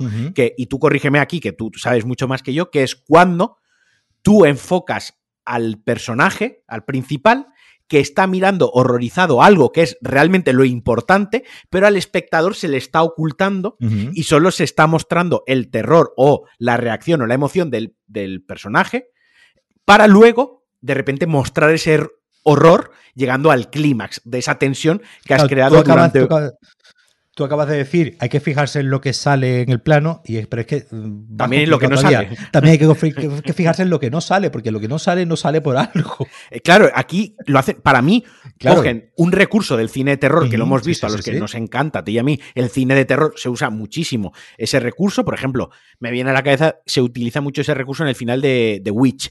¿No? La, en el final de The Witch, cuando está horrorizada, la está, la, cámara enfocándola a ella, Hereditary también la utiliza mucho, ¿no? Eh, pues está enfocando a Pedro Pascal, que no está horrorizado por lo que estamos diciendo, porque es un tío curtido, él no está horrorizado, pero él es consciente del peligro que hay. y te lo está mostrando él recargando muy despacio en silencio el revólver, con el sonido detrás, pero no te están enseñando al chasqueador. Y ya cuando gira la cámara, mueven el plano, alumbra, levanta con la linterna y ves al chasqueador súper bien, no es CGI, eso es, es, eh, trabajo de maquillaje, ese, cómo ha cogido un recurso del cine de terror para introducirte que esos son los enemigos más peligrosos que hay en este mundo posapocalíptico, que son chunguísimos los chasqueadores, mm. a mí me parece magistral. O sea, ese, yo creo que ese segundo, capítulo, eh, yo creo que, es ese, es el capítulo de zombies. Es decir, esto, esto, que no se nos olvide es que hay una historia donde hay zombies, porque después yo creo que en el tercero... Mm, ¿Sale un zombie? Uno. Sale uno. uno, y, En el de, y en el cuatro mm, creo no que... sale. No, no, no, creo que no sale, no sale, no sale. Es decir, para que tú veas la importancia que están teniendo los zombies. Es decir, para el que. Obviamente, eh, yo no creo ya que a estas alturas nadie vaya a ver esto pensando que es otra historia de zombies, ¿no? Eh, porque al final los zombies es un, pues, bueno, es un concepto que obviamente sirve, ¿no? Para dar eh, acción y, la, trama, pero obviamente es un, es un elemento, digamos, secundario que en este caso pues está usado para crear una serie de escenas de acción y una serie de escenas de terror que yo creo que obviamente, pues conforme ellos vayan avanzando, irán, irán aumentando, pero bueno, ya hemos visto en los dos siguientes capítulos donde, digamos, el tema zombie, pues en realidad no, importa nada. No, es, no es el tema de la serie. De hecho, el cambio este de decisión de, que los zombies se comporten, los infectados se comporten como una horda con una mente colmena, está precisamente hecho para reforzar esa sensación de las películas de infectados y de zombies de ese peligro de un un enemigo solo no es peligroso porque pueden una niña con una navaja puede lidiar con él. Aquí lo peligroso es cuando viene como una horda. Esa, presión de que vienen, que vienen, tenemos que salir corriendo, ¿no? Que es al final, entre comillas, la gracia que tienen las películas de, zombies, la horda. tú, mencionabas antes de un poco las decisiones, pues eh, probablemente esta decisión de que la infección no sea de esta manera y que, y que los zombies no se comporten de, los infectados no se comporten de esta manera, con esta mente colmena, eh, quitar las esporas. Por una parte, pues tú decías, ¿no? Lo de obviamente no, no, tener a los tipos todo el día, pero bueno, por otra parte, eh, da una, da una dimensión que en, el juego no existe, ¿no? En el juego te vas encontrando, hay, partes donde a lo mejor te encuentras un, zombie, pero nunca te atacan, no creo, no, creo no recordar, no, no, hay ningún momento en el que te ataquen 20 eh, eh, zombies a la vez, excepto alguna vez. 6, 7 como excepto, mucho, pero no. Excepto en esas veces donde, donde lo único que tienes que hacer es salir corriendo, para adelante y no hacer... exacto. Exactamente, y, no, y, tú ves claro que lo que tienes que hacer es correr para adelante. Cuando el juego quiere que corras, que huyas, no, te, exactamente, lo deja claro. No te entretengas, eh, tira para adelante. Eh, pues oye, probablemente es esto una idea que a este hombre en, en 2012, en la mitad de la producción del juego, se le ocurrió, pero claro, tú no puedes coger de repente y decirle a Sony, no, no, he tenido una idea magnífica, vamos a cambiarlo todo. Obviamente ya no es el momento. Eso le pasa a todo, a todo artista una vez que ha terminado una obra, en medio de una obra, eh, en medio de que, se le ocurra de repente, porque pues, las ideas muchas veces, muchas veces, obviamente, muchas se trabajan y muchas se te ocurren. E, esto puede habérselo ocurrido y obviamente llega un momento en el que obviamente ya no puedes, y obviamente del 1 al 2 hubiese sido un cambio muy, muy drástico eh, en, la filosofía general. Entonces, bueno, pues e, e, esta idea que no sabemos si ha sido pues idea del, showrunner o idea del propio Neil Druckmann, eh, me parece que esta la están jugando muy bien para darle una nueva dimensión al concepto de, zombie y como vemos, ya en el, directamente en el capítulo 3, directamente pues no hay zombies por ningún lado. Y, está muy bien porque además da el pie al, final del capítulo, ¿no? Que es que ellos se encuentran a uno, acaban con él y al acabar con él despiertan a la horda, van corriendo por ello y es cuando Tess revela que eh, ha sido, la han mordido y ha sido infectada, ¿no? Y yo creo que aquí es donde viene el momento lagrimita, el momento dramático de la serie, mm. y sobre todo ahí es donde Joel toma la percepción de que Tess le dice una frase que es salva lo que puedas salvar, ¿no? Y no solo se refiere a Eli, sino es salva tu parte humana, salva lo que puedas, lo que queda de ti, hemos hecho cosas atroces por sobrevivir, hmm. es algo que dicen en el primer y segundo capítulo, que han hecho cosas macabras, han hecho lo que han eh, necesitado hacer por sobrevivir. Eso obviamente te va matando, va matando tu humanidad, tu empatía y todo lo que nos convierte en seres humanos plenos, ¿no? Y yo creo que cuando, yo creo no, estoy convencido que cuando le dice salva lo que puedas salvar, se está refiriendo a la redención, es salva la parte de ti que todavía se puede salvar, pese a lo malo mal que hemos hecho, salva a la niña porque así te estarás salvando a ti, ¿no? y, ella se sacrifica, ¿no? Porque bueno, ella ya va a morir, se sacrifica y en el juego, como tú muy bien decías, son, son unos agentes de Fedra y ella se queda disparando, entreteniéndolo y tú luego entras ahí en un momento de disparos. Eso no se puede hacer en la serie porque volvemos a lo mismo, en la serie, en un videojuego tú tienes momentos que son 20 minutos disparando a soldados y es divertido, pero la serie... Y, te, y te matan 10 veces por el camino.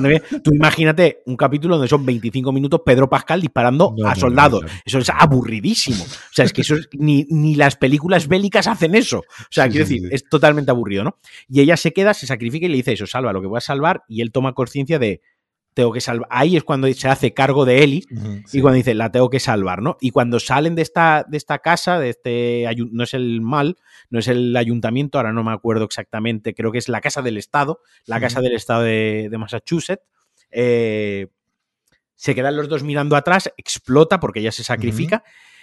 Y en esa, nada, miran dos segundos de la explosión, se giran y continúan. Es duro, es dramático. Eh, Tess le dice a Joel, eh, además deja muy claro que Joel sigue muerto por dentro, sigue echando de menos a, porque le dice, he estado a tu lado todos estos años, pese a que sabía que tú no sentías lo mismo por mí, me he quedado a tu lado, nunca te he pedido nada. Lo único que te pido es que salves lo que se puede salvar, ¿no? Se, ve, que ella, ella ha intentado un poco tirar de él, pero él está muerto, por dentro y no. Cuando se le rompió el reloj. Y se quedan los dos, miran cómo explota la casa y automáticamente se dan media vuelta. O sea, no se dan un segundo a, a, lamentar, ¿no? La pérdida. A lamentar. Ese segundo, a lamentar la pérdida, ya empieza el tercer capítulo. El tercer capítulo no tenemos ya un salto al pasado, como pasa el segundo capítulo, que empieza en Yakarta contando como la investigadora le cuentan lo del Cordy, bombardearlo todo, que es por eso por lo que bombardean todo. Aquí ya no, ya no hay un salto atrás, aquí es Joel y Eli ya paseando. Hay un momento que esto en el juego tampoco te lo pueden enseñar porque sería aburrido, de la misma manera que en la serie eh, sería aburrido ver 20 minutos disparando a Joel, en el juego ver 10 minutos a Joel rindiendo homenaje a, la memoria de T sería aburrido. Aquí sí, él pone unas piedrecitas en el río, se lava, como que tiene esos dos minutos de reflexión hacia Tess y luego empiezan a andar. Ahí es donde eh, le explica Joel a Eli que lo más peligroso fuera de, fuera de la zona de contención no son los zombies, que lo más peligroso son los otros humanos que nos vamos a encontrar. Esto está trilladísimo en todas las historias de, de, zombies. Y hay una cosa que eh, se acercan a una fosa común. Él le dice que no mire y ella dice que, sí que quiere mirar porque, bueno, diciendo, bueno, estoy aquí fuera, o sea, en algún momento voy a tener que mirar y la niña tiene totalmente toda la razón, en algún momento voy a tener que, mirar. Y me gusta mucho un recurso también visual que utilizan muy bien, que es que se ve, ponen la cámara y se ven las cenizas y se ve un trapito, un trocito de tela con flores y otro trapito de tela azul. Y ahí automáticamente tiran cuatro o cinco años atrás, no, no diez años, perdón, diez años atrás, y sale ese trapito de tela en un bebé y el otro trapito de, tela en la madre. Eso es durísimo. Sí, sí, sí, sí, Eso es durísimo, eso es durísimo, porque te están enseñando esos huesos quemados a quién pertenecían, a ese bebé y esa madre, ¿no? Y enseñan una evacuación de cómo el gobierno está evacuando a todo el mundo, está marcando en rojo las casas que están evacuadas o están infectadas y tal. Y aquí se da a entender una cosa que no se dice explícitamente, es que el gobierno evacuó a la gente, pero cuando ya no cabía más gente en las zonas de, en las zonas de refugio o en las zonas acotadas y tal, las quemaban las ejecutaban. No, eso no lo cuenta, no lo cuenta Joel eso a ella cuando ve la fosa común. ya me estoy mm, Dice que es, no, hace un no lo dice explícitamente, dice así es como lidió el gobierno con el problema. Claro, eso no, no, no, no, lo dice abiertamente, pero es como la siguiente escena los ve subirse al camión y cómo les están prometiendo que van a una zona segura. ese, ese, ese, ese, capítulo, además, eh, está muy bien cómo arranca, ¿no? Con esa. con, con esa parte tan, tan dramática, ¿no? Y tan, y tan cruda y tan, inhumana, ¿no? De, saber que, que, digamos, quien vela por tu bien, ¿no? Eh, papá Estado, pues el que coge y, te pega y te pega fuego o te mete dos tiros si, si hace falta, con la historia de, de Billy Frank, donde precisamente tenemos una especie de, yo diría una especie de trasunto ¿no? a lo que iremos viendo con, con Joel y Eli, donde un hombre al principio reacio ¿no? a, a, recuperar su humanidad, un hombre que, que ya lo tiene todo, lo, da todo por perdido, de repente encuentra un, un, halo de luz en un señor que se encuentra en, un, en una fosa, en, un, en, un, agujero, y él siendo el personaje de Bill, ¿no? Siendo reticente al principio a abrirse, ¿no? abrirse emocionalmente a este señor que acaba de, conocer, pues cómo eh, vemos en esa, en esa historia, lo, en lo que se convierte, ¿no? En una historia de amor, cómo este hombre va recuperando su, humanidad y su desconfianza, ¿no? Hacia el ser humano, que es uno de los grandes temas también de la. Tú decías, ¿no? Que es un tema obviamente muy trillado dentro de las películas de apocalípticas, donde precisamente los personajes tienen una desconfianza los unos de los, de los otros y precisamente lo que nos cuenta esta, esta historia, la, historia del capítulo 3, es que él, como un hombre, ¿no? Recupera la confianza en el ser humano y termina, ¿no? Amando a otro, ser humano. El, capítulo 3, o sea, me parece un ejercicio narrativo sí. a todos los niveles. O sea, cuando escuchéis este, este episodio y todo lo que vamos a contar sobre el capítulo 3, y aquí me voy a parar otro poquito, volved a verlo. Mirad, eh, a Bill nos lo presentan como un eh, survivalista, ¿no? Como los, esta gente que está, no me sale ahora la, palabra eh, neurótica, no, neurótica no es la palabra. joder, no me está, ayúdame Paco, la gente que, bueno, total. La definición, por lo menos. Eh, joder, la gente que es en paranoico, son paranoicos, perdona, no paranoico. me decir la gente que es en paranoia, paranoicos. Un, paranoico conspiracionista que vive en, o sea, que tiene un sótano de estos americanos súper preparado, por eso el gobierno no lo encuentra, y cuando el gobierno se va y sale, se quita la máscara, que esto es un homenaje, es un guiño a las máscaras del juego, y sonríe. Y empieza a sonar la canción I'm Coming Home. Es decir, es un hombre que toda la vida ha estado reprimido. Y esto tiene una simbología brutal también. Es un hombre que ha estado en el armario literalmente toda su vida. Lo que pasa es que el armario era el sótano de la casa de su madre. Pero eso es otra simbología. ha estado escondido de su madre. Su verdadero yo estaba escondido en un sótano. Él sale y cuando se ve solo, él es feliz. Es una persona que dice, vale, ahora yo soy feliz. O sea, el mundo se ha ido a la mierda, yo soy feliz. Hay, es, un misántropo, total, eh, que, Se, que se alegra de la extinción de la humanidad. Y lo ves súper feliz cuando va al supermercado, o sea, va a la tienda cuando está preparando las trampas. Sí, y Aquí utilizan una cosa que en el primer capítulo plantea, que es que ellos tienen, Joel y Bill tienen unos códigos musicales, que es, si es una canción de los 60, es que no hay, nada, no hay novedades que contarnos. Si es una canción de los 70, es que hay algo nuevo, es que hay provisiones, hay algo nuevo. Si es una canción de los 80, hay problema. Vale, pues cuando él está en el supermercado, eh, suena la canción, lo tengo apuntado, White Room, de Disney Cream de los 60 porque no hay nada nuevo. O sea, realmente, literalmente, no hay nada. Está él solo, no hay nadie, no hay nada. Canción de los, de los 60. Eh, cuando, llega, cuando llega Fran, es decir, que hay algo nuevo, tenemos una de las mejores escenas del capítulo, que es la escena del piano, donde interpreta la canción de Long Long Time de, Linda, Linda que es una canción de los 70. Es decir, hay algo nuevo, hay algo nuevo, está en los 70.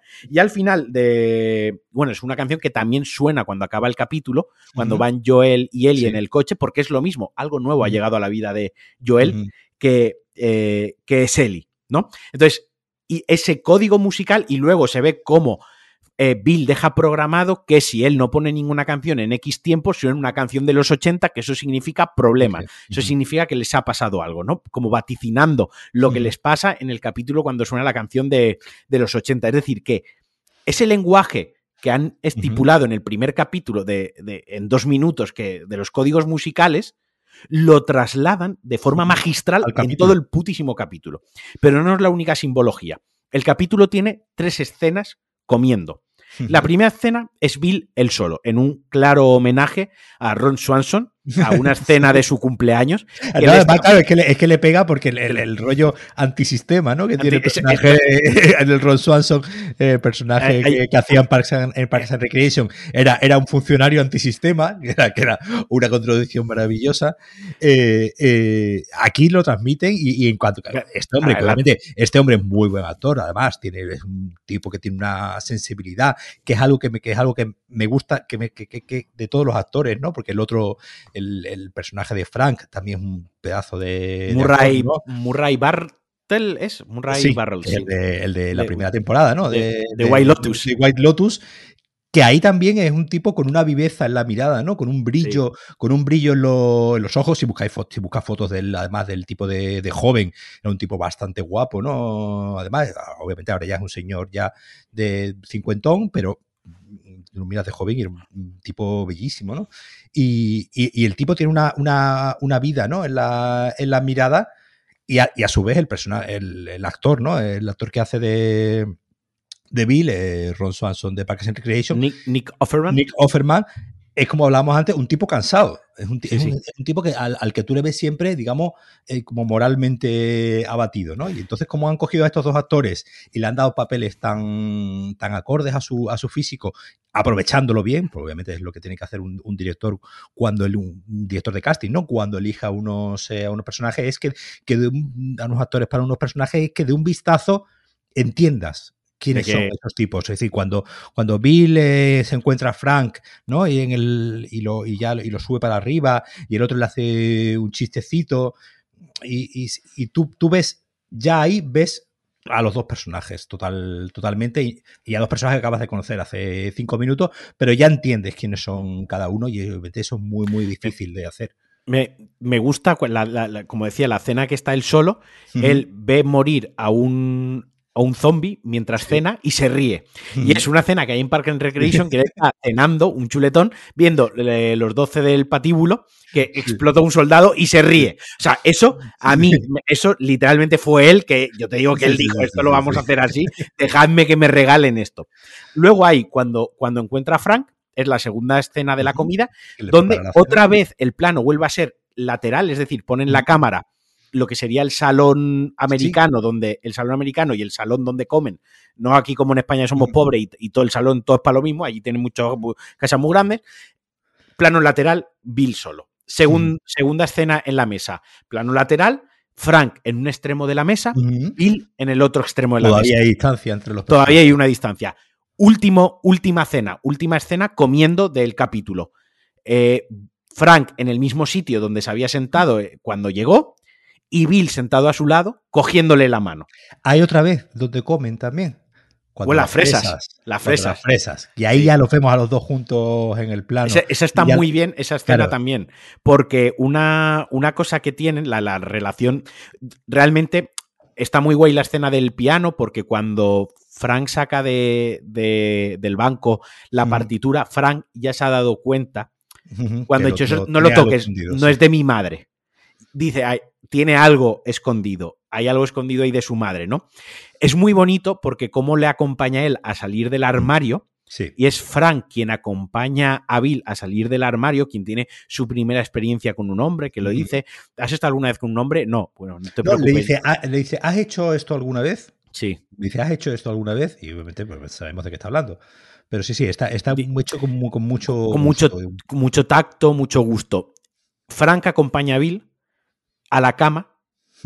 Al final de la serie, Bill acompaña a Frank a la cama. Otra analogía. Es que está Sí, sí, es sí, que sí, todo no. el capítulo es, Pero, pero porque. es un bombardeo porque- total de Porque está, la serie está muy bien escrita y muy bien. gente. eh, yo he leído a gente decir, es que me aburrió el capítulo, miré el móvil. Normal que no te gustase el capítulo si miraste el móvil, pero si el capítulo te está hablando más que los propios personajes, Claro. si es que todo el capítulo es un lenguaje en sí Mm. mismo, es que la escena de las fresas es brutal, porque lo que mueve todo en la relación entre Bill y Frank es que Bill es un tío pragmático, es Ujú. lo, esto hace falta para sobrevivir, sí o no. Y Frank es un tío que dice, para vivir, o sea, la vida está para vivirla, para vivirla padeciendo por sobrevivir, mátame ya. Entonces, Y, ha- y hay, do- y hay dos cosas que le unen. Uno es la música, que es el arte, que es, que es el- una de las primeras expresiones ¿no? del, del ser humano, eh, antes que incluso la pintura, ¿no? Antes, es decir, el pegarle golpecitos a algo con un cierto ritmo. Es una de las. Y, y es una canción, ¿no? La que, la que les une, Les la- une. a los dos, porque uno empieza a tocar al piano y la toca así un poco, no la toca del todo bien, y el otro dice, no, no, te voy a enseñar cómo, cómo tocarla bien, ¿no? Y Claro, la, uno- la- uno y es- la- y la- y la canta con, con un sentimiento pero refleja muy sus personalidades, ¿no? Uno es efusivo, uno lo canta Mm. con pasión y efusividad, no, y el otro lo hace con un- súper condisciplinado, recto, cumpliendo perfectamente como se tiene que, que interpretar. Y al final es la vida de los dos. Cuando él, cuando ves la casa de Bill, que hasta que llega Fran, tiene todos los muebles de su madre tal cual, es decir, sigue reprimido Mm. y no se ha movido nada, y Frank le dice, no, esto hay que decorarlo. O sea, lo primero que voy a ir es mañana a la tienda de decoración, me vas a ayudar. Y el otro dice, ¿para qué? Si ahí claro. no hay nada. Dice, ¿cómo que no hay nada? Ahí hay vida, la vida que le quiero dar a la casa. Si Claro, no, la para vida- esto no vivo. Claro, porque la vida es, es algo más que la supervivencia. Exacto. E- e- Y es entonces esa- es a través de, de lo artístico, ¿no? A través de la música, De a la decoración, de la, de la decoración, expresión. a, tra- a través de, lo, vis- de lo visualmente agradable, ¿no? De que, de que yo, el mundo es una mierda, pero por lo menos cuando yo le dice, ¿no? Que por lo menos cuando yo salga aquí a la calle, que me encuentre una calle bonita, ¿no? Vamos, vamos, a, vamos a remodelar toda la calle. Y, la, y la fresa, que al final, si tú lo, si tú lo piensas, en otras condiciones, pues obviamente tú plantarías pues, frutos más grandes, planta- plantarías otro tipo de fruta. un tomate, Un que con un tomate, tomate claro. cenas. Claro, una fresa claro. no cenas. Una, una- una fresa es algo que de, de sabor muy intenso, pero pequeño. Efímero. Tiene efímero. es una efemeridad. se- se es acaba- algo se acaba bello que se acaba rápido. de- sí. es un boca- se, la, se la comen de dos bocados en la, En la en la- de- en la cena. Pero esa escena lo, lo mejor es cuando le dice que dice, ¿dónde las has sacado? Hmm. Y dice, las he cambiado por unas armas. ¿Y él cómo? Y se queda así y dice, sí, se las he cambiado test por unas armas. Es decir, Frank está cambiando un arma que es una de las herramientas básicas de la supervivencia, está cambiando un arma, que es algo pragmático, algo de supervivencia, una herramienta, por algo efímero, algo bello, algo intenso, que es la fresa y que no vale para nada, no te ayuda Sí, sí, sí, a sí, sí. sobrevivir. Y no te va a quitar ni el hambre. no te va a quitar ni el hambre. Y ahí lo plasma perfectamente. Es como, Sí, sí, tío, sí, sí, sí. ¿para qué queremos tantas armas si no estamos disfrutando de nuestra vida juntos? Y de hecho, ellos van a tener sexo encima de las fresas y de no, no, no, encima de las fresas no, que que vámonos a la cama, ¿no? O sea, Sí. lo respetan. Y ya el siguiente salto, y ya donde se ve, es cuando Frank enferma. Bill se hace cargo de él, Ahí- eso, eso, eso está muy bien llevado porque, claro, tú, es decir, ahí vemos ¿no? que ellos sufren un ataque y que el que sale herido es, Es eh, Bill. eh, Bill. Y claro, tú cuando pegas el salto, tú como espectador, lo que queriendo ser más listo, ¿no? Que, que estos dos señores, y obviamente estos dos señores son más listos que nosotros, porque si no, no estaríamos aquí grabando un podcast y estaríamos en Los Ángeles, en la mansión. Eh, quien está mal es. eh, es eh, no, no, es Frank. Es- Es decir, el que está en la silla de ruedas, Ah, sí, que está mal, enfermo, es Frank, que incluso antes la- han tenido una conversación donde le dice, donde el, el- el propio eh, Bill, ¿no? Le dice que yo envejezco más rápido que tú, ¿no? Decir, Siento que- hacerme viejo más rápido que tú. Claro, siento hacerme viejo más rápido que tú y, y en un giro, que me parece que está muy bien, muy bien traído, vemos que quien enferma es quien menos esperaríamos, que es quien acaba de sufrir un disparo en la barriga, que entendemos que eso pues se ha solucionado, ha, ha sobre- ha sobrevivido y que el que ha enfermado pues se entiende, ¿no? Que le ha dado un ictus o algo así, no, no, lo dejan claro, pero bueno, eh, se podría entender algo, algo así, no llegan a especificarlo, ¿no? Porque no, no se dice, no se dice. No porque mismo dice, ni, ni, en su época, ¿no? ni en su época había cura. Ni en su época esto tenía, tenía cura. Tiene que ser, ser algo de esclerosis, algo neuronal, algo de algún... Quien ha enfermado es, es Frank y quien ahora ya decide no volver a quedarse solo, después de haber pasado mucho tiempo solo al principio del capítulo, es Bill, ¿no? Es decir, Frank toma la decisión de eh, dame las pastillas y acaba con mi, con mi sufrimiento, que además estoy, y Bill decide no volver a estar eh, solo, que digamos es, digamos como su, gran, su gran aprendizaje final, el decir no quiero volver a estar solo porque... Eh, ese último día juntos refleja todo lo que Bill ha aprendido, porque ese último día juntos, en lugar de estar triste, todo lo contrario, ese día lo disfrutan, se visten para la ocasión, se casan, todo el rato hay muchos planos donde muestra cómo, Frank ha llenado de color y de arte muchos retratos, algunos muy bien pintados, otros donde se nota donde él ya estaba perdiendo la, la, habilidad. Se, se ve a Bill regando las plantas que Frank ha plantado, que es otra forma de, representar el cuidado. No solo te cuido a ti físicamente, sino también cuido las cosas que te importan, ¿no? Cuido tus aficiones. Las plantas son importantes para ti. Voy a usar mi tiempo regándolas porque tú no puedes. Eso también es un cuidado, un cuidado emocional que va más allá del, del físico. Y la primera reacción de Bill cuando le dice que se quiere, que quiere acabar con su vida, la primera reacción de Bill no es buena, la primera cara, pero acto seguido lo entiende, entiende que ha tenido una vida plena, que ha tenido una vida feliz, que han estado juntos, que cuando él se, se, pensaba que la soledad era lo que le iba a dar la felicidad, llegó una persona a su vida y ha sido más feliz. Es probablemente las dos únicas personas que han sido felices en el apocalipsis, en, todo lo que en esos 20 años han sido las dos únicas personas felices del, del planeta también se da cuenta de que Frank, esto es muy importante, cuando encuentra a Frank, Frank dice que viene como de Massachusetts, ¿no?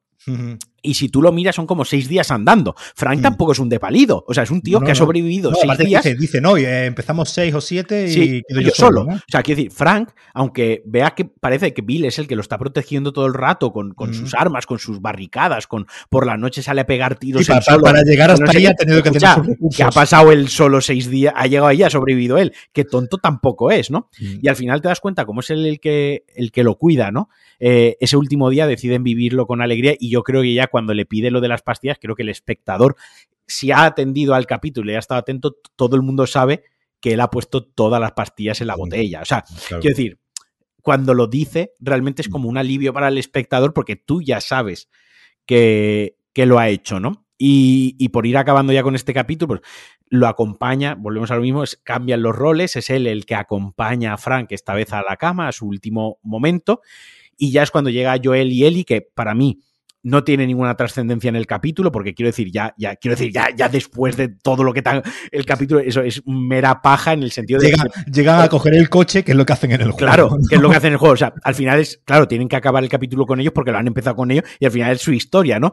Llegan, eh, Eli encuentra la nota, se la da a Joel, eh, Joel ahí le vuelve a reforzar en la nota, Billy, la idea de cuida a Tess pero claro, como ya no está Tess y Tess le ha pedido que cuide de, de Eli, ya dice, joder, me lo ha pedido Tess, me lo ha pedido Bill, los dos únicos seres cercanos allegados que he apreciado en 20 años me lo están pidiendo, lo tengo que hacer. Hay una escena muy importante cuando Eli coge un arma y se la guarda a expensas, a espaldas de, de Joel y ahí consiguen la camioneta, salen y aquí ya me parece brutal cómo cierra el capítulo. Es desde la ventana tú ves cómo se va la camioneta con ellos dos, es decir, los creadores, la serie, la serie te está diciendo, él y Joel siguen su camino, pero nosotros nos vamos a quedar un minuto más en, este momento.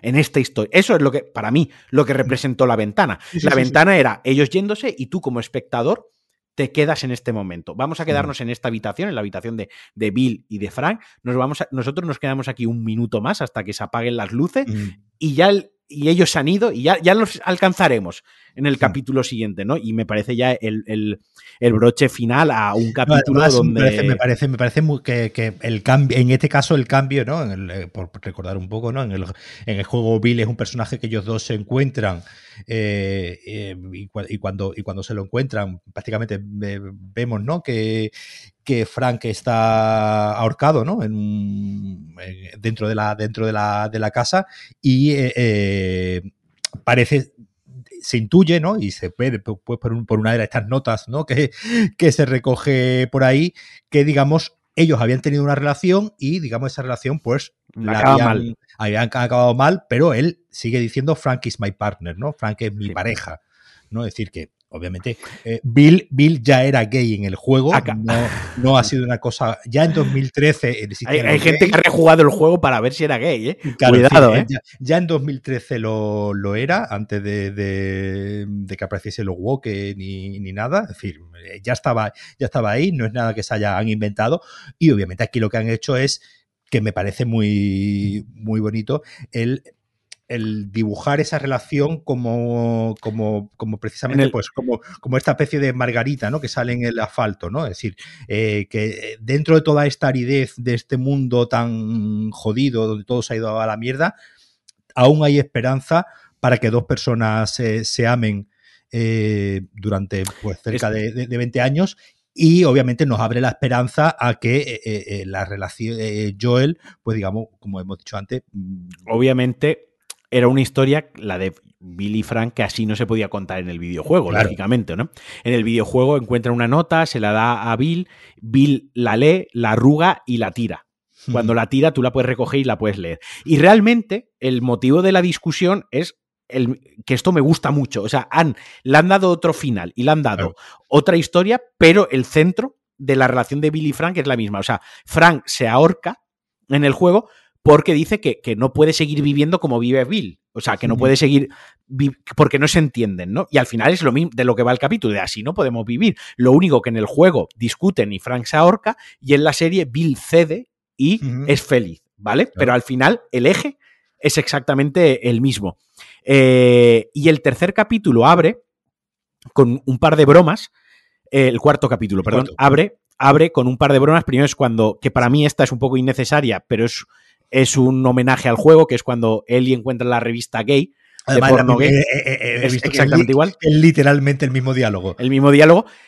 Digo que es innecesario porque ya tan en el juego sí que ayuda a reforzar un poquito de lo que el Bill, lo que te han dejado intuir y al final ya te confirma que Bill es gay. Eh, aquí ya lo sabemos, pero bueno, y luego hace la broma de las hojas están pegadas y le dice, no, que te estoy vacilando. Sí, pero yo creo, yo, lo, yo, lo, yo esa parte la entiendo que la hayan dejado así porque obviamente por un lado te, está marcando que Ellie es eh, dentro de, nuevamente dentro de este mundo árido tiene ese punto bromista, ¿no? Tiene ese punto juguetón, todavía de niña de 14 años. Pero es más eh, madura de lo que yo se cree, pero, sabe más de la vida que lo que... Pero que sabe, que sabe cosas y eh, esa, ese, ese punto que tiene que durante todo el capítulo de ella todo el rato eh, chinchándole, ¿no? Para ver para ver, a ver cómo le puede sacar una sonrisa y obviamente pues el capítulo, como no podía ser menos, pues acaba con la, con la sonrisa, bueno, no acaba con la sonrisa, pero sí, casi que acaba con la sonrisa de ellos dos que al final a mí es el recorrido que me gusta de este, de este capítulo,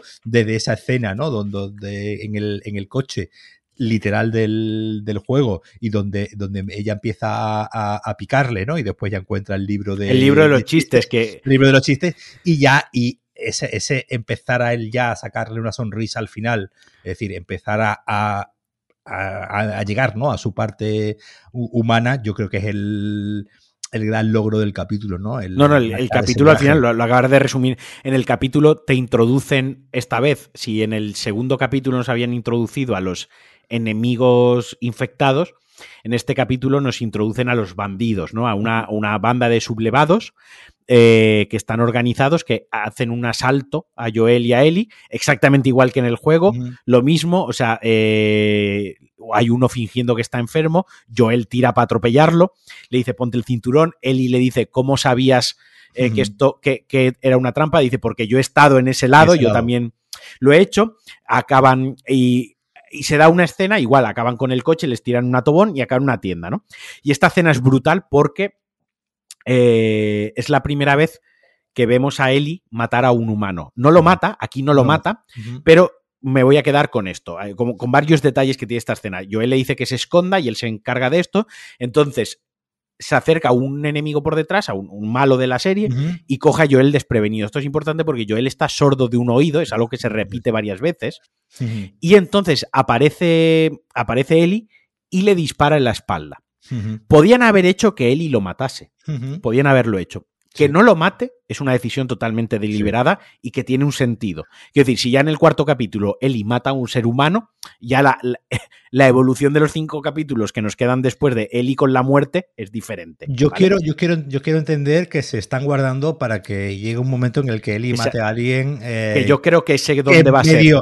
Que no que nos importe de verdad, pero sí que mate a alguien realmente significativo no vamos para a hacer, la trama. No vamos a hacer spoilers porque lo hemos dicho ni del juego ni de la serie, pero los que hemos jugado al juego sí que podemos hacernos una idea de en qué, qué momentos están reservando el primer asesinato, porque eso al final es un asesinato de, de Eli, ¿no? Entonces le dispara y se va. Me gusta mucho cómo representan y la importancia que le dan a quitar una vida en la serie, ¿no? Porque cuando jugamos a un videojuego de acción o shooter, matar es, la, es, el fin para pasarte el juego. O sea, la mecánica es matar. El juego va de matar. Entonces. acuérdate, acuérdate cómo te enseña el primer juego a cómo matar.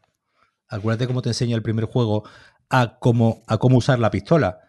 Es decir, eh, en, el, en el capítulo, no recuerdo si era en el segundo o en el tercero, yo te mencionaba antes, ¿no? La escena esa en la que, en la que Eli ve a un tipo eh, ¿no? En, con escombros, ¿no? Sí, sí, sí, y tal, y ya le pega en, el juego, y eso lo, he estado, eh, él está Joel con, con Tess y se encuentran igualmente a un, a un tipo, a, un tipo, pues, pues ya zombie sufriendo, y es cuando el juego te mete un pequeño tutorial para enseñarte a manejar el arma, ¿no? Qué es lo que tienes que hacer y tal. Es decir, que el te juego. Deja elegir si lo matas o no, te puedes ir sin claro, el tiro.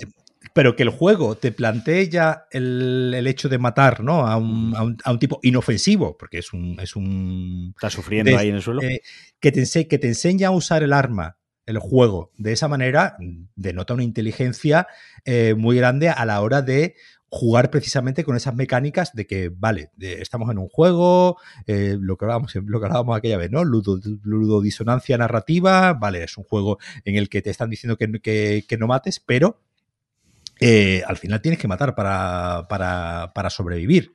Y al final tienes que, tienes que ejecutar. Eh, Joel ejecuta al chico y además, y me parece que está muy bien hecho eso en la serie, como el chico implora que no lo maten implora. A mí, a mí me dio verdadera pena, obviamente, y, yo está, y está obviamente hecho, hecho bien para que tú veas cómo de frío eso. Eso tengo que decir que en el remake, hmm. porque en la segunda parte pasa, en el juego, en el de Last of Us 2, en el original no pasaba, pero en el segundo, cuando tú has matado a todos los enemigos humanos y te queda un enemigo humano, hmm. se arrodilla y te pide clemencia. Hmm. Eso pasa. Entonces, eso lo, han transmitido muy bien también en la primera parte del videojuego, que en su momento no lo hicieron, pero han aprovechado el remake para hacerlo, de te está implorando clemencia, tú te acercas y tú le pegas un tiro. Está poniendo mucho dramatismo a lo que es matar a alguien, ¿no? Claro. Que no es, no es pegar un tiro y, y ya está. Y, lo, y, me gusta mucho cómo lo trata la serie por eso, porque en los videojuegos al final matamos a mucha gente y te olvidas de lo que es matar, pero claro, en la serie no puede estar matando constantemente gente y aquí no ha pasado nada, ¿no? Y el hecho de que suplique por su vida, de mira, por favor, no, de Joel como le dice a Eli, vete. Y Eli, que es muy revoltosa, Eli que es rebelde, Eli que lleva un arma escondida, Eli que hace lo que le sale del coño, Eli en ese momento entiende perfectamente ver. que entiende que ese vete de Joel es vete. O sea, me dejo de tonterías, me voy y Joel lo ejecuta, ¿no? O sea, Joel... Que es un poco, que es un poco, que es un poco espejo de, la otra escena que también hemos mencionado antes, cuando ella dice, no, no, esto quiero verlo yo. Cuando la fosa común, esa. Sí, sí, sí. No, no, esto yo quiero verlo. Pero aquí le dice, no, esto no vas a verlo. Porque, toda, porque todavía, obviamente, es una niña de 14 años, todavía mantiene dentro de este mundo tan podrido, eh, eh, es como que Joel dice, mm, no te, no te empieces a pudrir ya, ¿no? Es como, no, no, ve, no veas esta ejecución, porque al final es lo que hace, ejecutarlo, no con, toda con todas las palabras. Y obviamente vemos de lo que es capaz este, este hombre. Entonces, ese, eso, ese detalle de que le diga, no, no, has visto ante la fosa común, esos eran unos que a, los que quemaron hace 20 años, no es tan dramático como porque además tiene, a este chaval que nos está suplicando tienen, con su madre, ¿no? Tiene una conversación sobre el matar y sobre si en algún momento te acostumbras a matar y Joel le dice que no, que acostumbrarte a acostumbrarte no te acostumbras nunca. Entonces, cuanto antes retrases el momento de empezar a matar, como nunca te vas a acostumbrar a esa... Y que lo malo es cuando te acostumbras. Claro, como, como vas a vivir con eso, pues cuanto más, cuanto más retrasemos que te mm. pase eso a ti, mejor para todos. Y luego nos plantean a este grupo de sublevados, ¿no? Mm. Donde muestran a una persona que la tienen encerrada, la tienen atada, que ha habido dentro de los sublevados, han habido otros sublevados a su vez, ¿no? Y donde el poder que tiene esa persona es que es médico que es un médico, ¿no? Entonces vemos que lo están, lo están interrogando, lo amenazan de matarlo, no lo matan porque es el médico. El médico es un recurso muy valioso, muy valioso en un mundo posapocalíptico. Y cuando llega uno de los heridos, lo intentan salvar y pregunta a la, jefa de, esta, de este grupo, dice, ¿hay algo que un médico pueda hacer por él? Y dice no, y automáticamente se va y le pega un tiro al médico. Toma una decisión totalmente visceral desde el amor, otra cosa que hace el amor para mal esta vez, el amor aporta cosas buenas y aporta cosas malas, otra vez vuelve al amor la serie, pero esta vez para tomar una mala decisión, que es ejecutar al único médico que tiene. O sea, no ejecutas al médico que tiene, aunque no pueda salvar a este, que a lo mejor mañana puede salvar a otro. A otro, claro. Se va y lo, y lo, lo ejecuta. Y pone un poco en contexto cómo hay unas criaturas, ¿no? Hay una escena en un sótano que, que parece ser que hay un bicho mayor, ¿no? Un bicho, yo me refiero a bicho, un infectado, un infectado mayor, y te enseñan. Y aquí me gusta mucho este capítulo porque quizás la parte esta de los sublevados y tal eh, me da un poco más de igual, porque es donde veo más trillada la historia esta de los humanos o los verdaderos villanos. Pero me gusta mucho cómo avanza la relación de, él y Joel, ¿no? Cuando le, le dice, mira, ya que vas a llevar un arma, te voy a enseñar a cogerla bien. Pones así el pulgar, así, así. Me la guardo aquí en el pantalón, no porque te va a pegar un tiro en el culo, guárdatela en la mochila. Y ya, en la mochila no, pero se la guarda en el. Sigue sin hacerle del todo caso, se la guarda en el bolsillo. Como ella sigue con los chistes malos, ¿no? Como. Y por primera vez, es un capítulo donde por primera vez Joel no es el que escucha, Joel es el que cuenta. El chiste. No, y de su vida, él habla ya de su vida, él habla... Pero que, él, claro, él cuenta de su vida, él le cuenta sobre el pasado, ¿no? Le es la primera vez que él se abre. Cuenta lo de la, harina y la azúcar que hemos mencionado antes, eh, se, habla un poco más sobre su vida, sobre su pasado. Hermano, sí, espera, cuenta lo del hermano. Lo, del hermano, dice, no es que, mira, yo llegué con mi hermano aquí, eh, mi hermano se ha listo los luciérnagas y luego se fue con otro grupo, yo no creía en eso, yo me quedé, por eso me separé de mi hermano, cuenta que está sordo, que sí, que es verdad que está sordo, pero por disparar muchas veces con un arma, explica que, bueno, lo que hemos visto muchas veces en la ficción, que no siempre se aciertan los disparos, porque aunque seas un, un soldado entrenado tal, no sé qué, hablan de su gusto por el café, él y dice, hostia, esto huele a mierda, ¿cómo te gusta? Y mm. luego sale él bebiéndoselo diciendo, ¿cómo me gusta el, café? ¿no? Es el capítulo donde Joel se empieza a abrir y le empieza a contar cosas a Eli, ¿no? Y Eli se da cuenta de que está sordo de un oído. Y, al final le termina contando un chiste. Entonces, Exacto. Eh, es el, broche. Nuevamente, hay un trabajo de escritura de, desde, lo, desde lo audiovisual, ¿no? De, de, lo, de que esa narración sirva y, tenga una construcción, que no, que, no sea, que no sea simplemente un capítulo con, con un principio y un final eh, eh, impactante, sino con una construcción, que aquí, pues, aquí son esos, esos chistes y esa confianza que va contando, eh, teniendo ya él, hasta que al final se permite tener sentido del humor, ¿no? Que parece que es lo último, que, eh, eh, que, es lo primero, ¿no? Que le desaparece al ser humano en un, en un contexto de. En un, en un contexto como. De supervivencia, Supervivencia apocalíptico, el sentido del humor, pues no tiene, no tiene cabida. Y aquí, eh, digamos, ya él se termina abriendo y también lo vemos sonreír, ¿no? Por casi por primera vez desde el primer capítulo con su, con su hija. Eh, y, cómo termina el, cómo medio termina, ¿no? El, capítulo, con ellos dos, con ese plano general, ¿no? De ellos dos ya, ya ellos dos en el, en el plano, ellos dos acostados, riéndose, y la primera vez que los vemos a los dos, digamos, un poquito relajados, para que a continuación, pues, se rompa esa relajación y, se despierten y veamos que, no me acuerdo los nombres de los dos personajes de este señor y su, y su hijo, que es como termina ¿no? el, el, capítulo, y después introduciendo ¿no?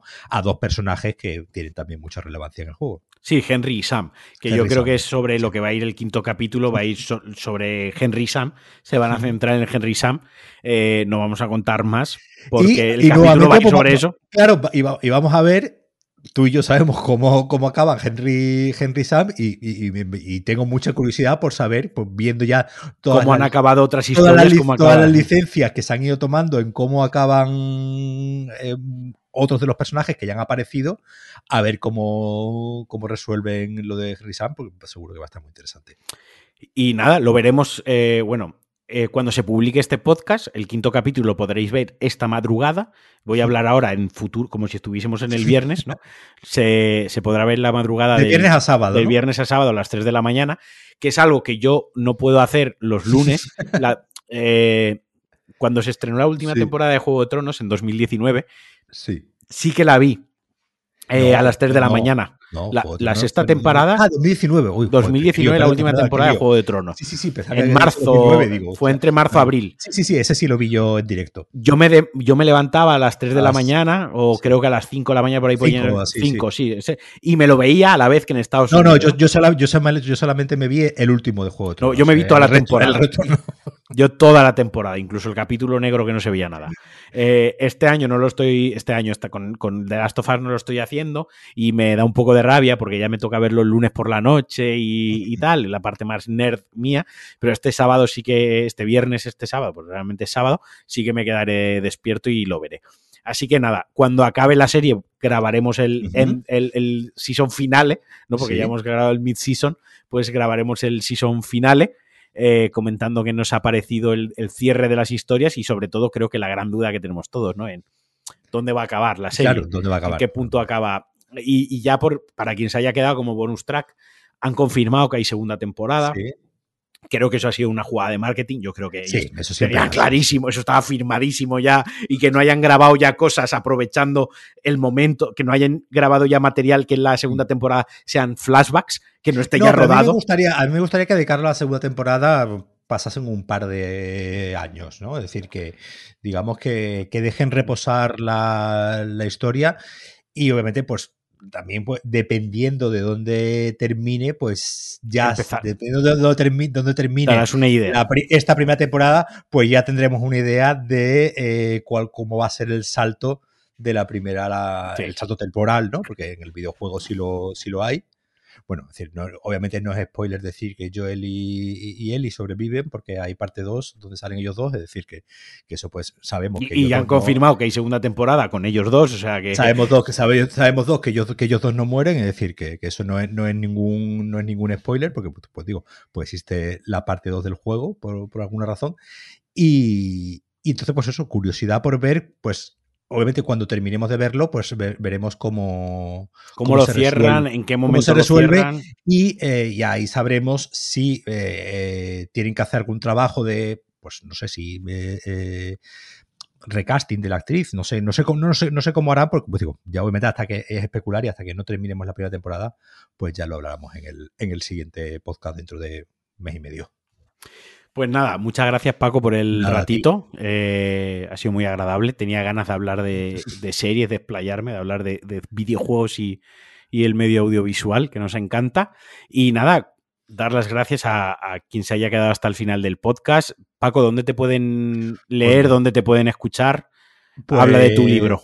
Pues escucharme, podéis escuchar en el podcast eh, Guión Ausente, ahora mismo lo que tenemos más regular, donde con mi amigo Pedro Jorge y yo, pues analizamos películas. Y si hay ahí por algún fan de Rick and Morty, aunque ahora ya esté cancelado, ¿no? El creador de Rick and Morty, y cancelado, no, te digo que me parezca mal, bien cancelado, se ha demostrado que era un hijo de su madre. Eh, pues también tenemos un podcast de Rick and Morty que se llama Curva Finita, donde, donde no imagínate, si aquí nos hemos pegado hora y media, cerca, hora y tres cuartos hablando de, cuatro capítulos, pues allí hablamos dos horas de un capítulo de 20 minutos. Así que pues imagínate cómo es aquello.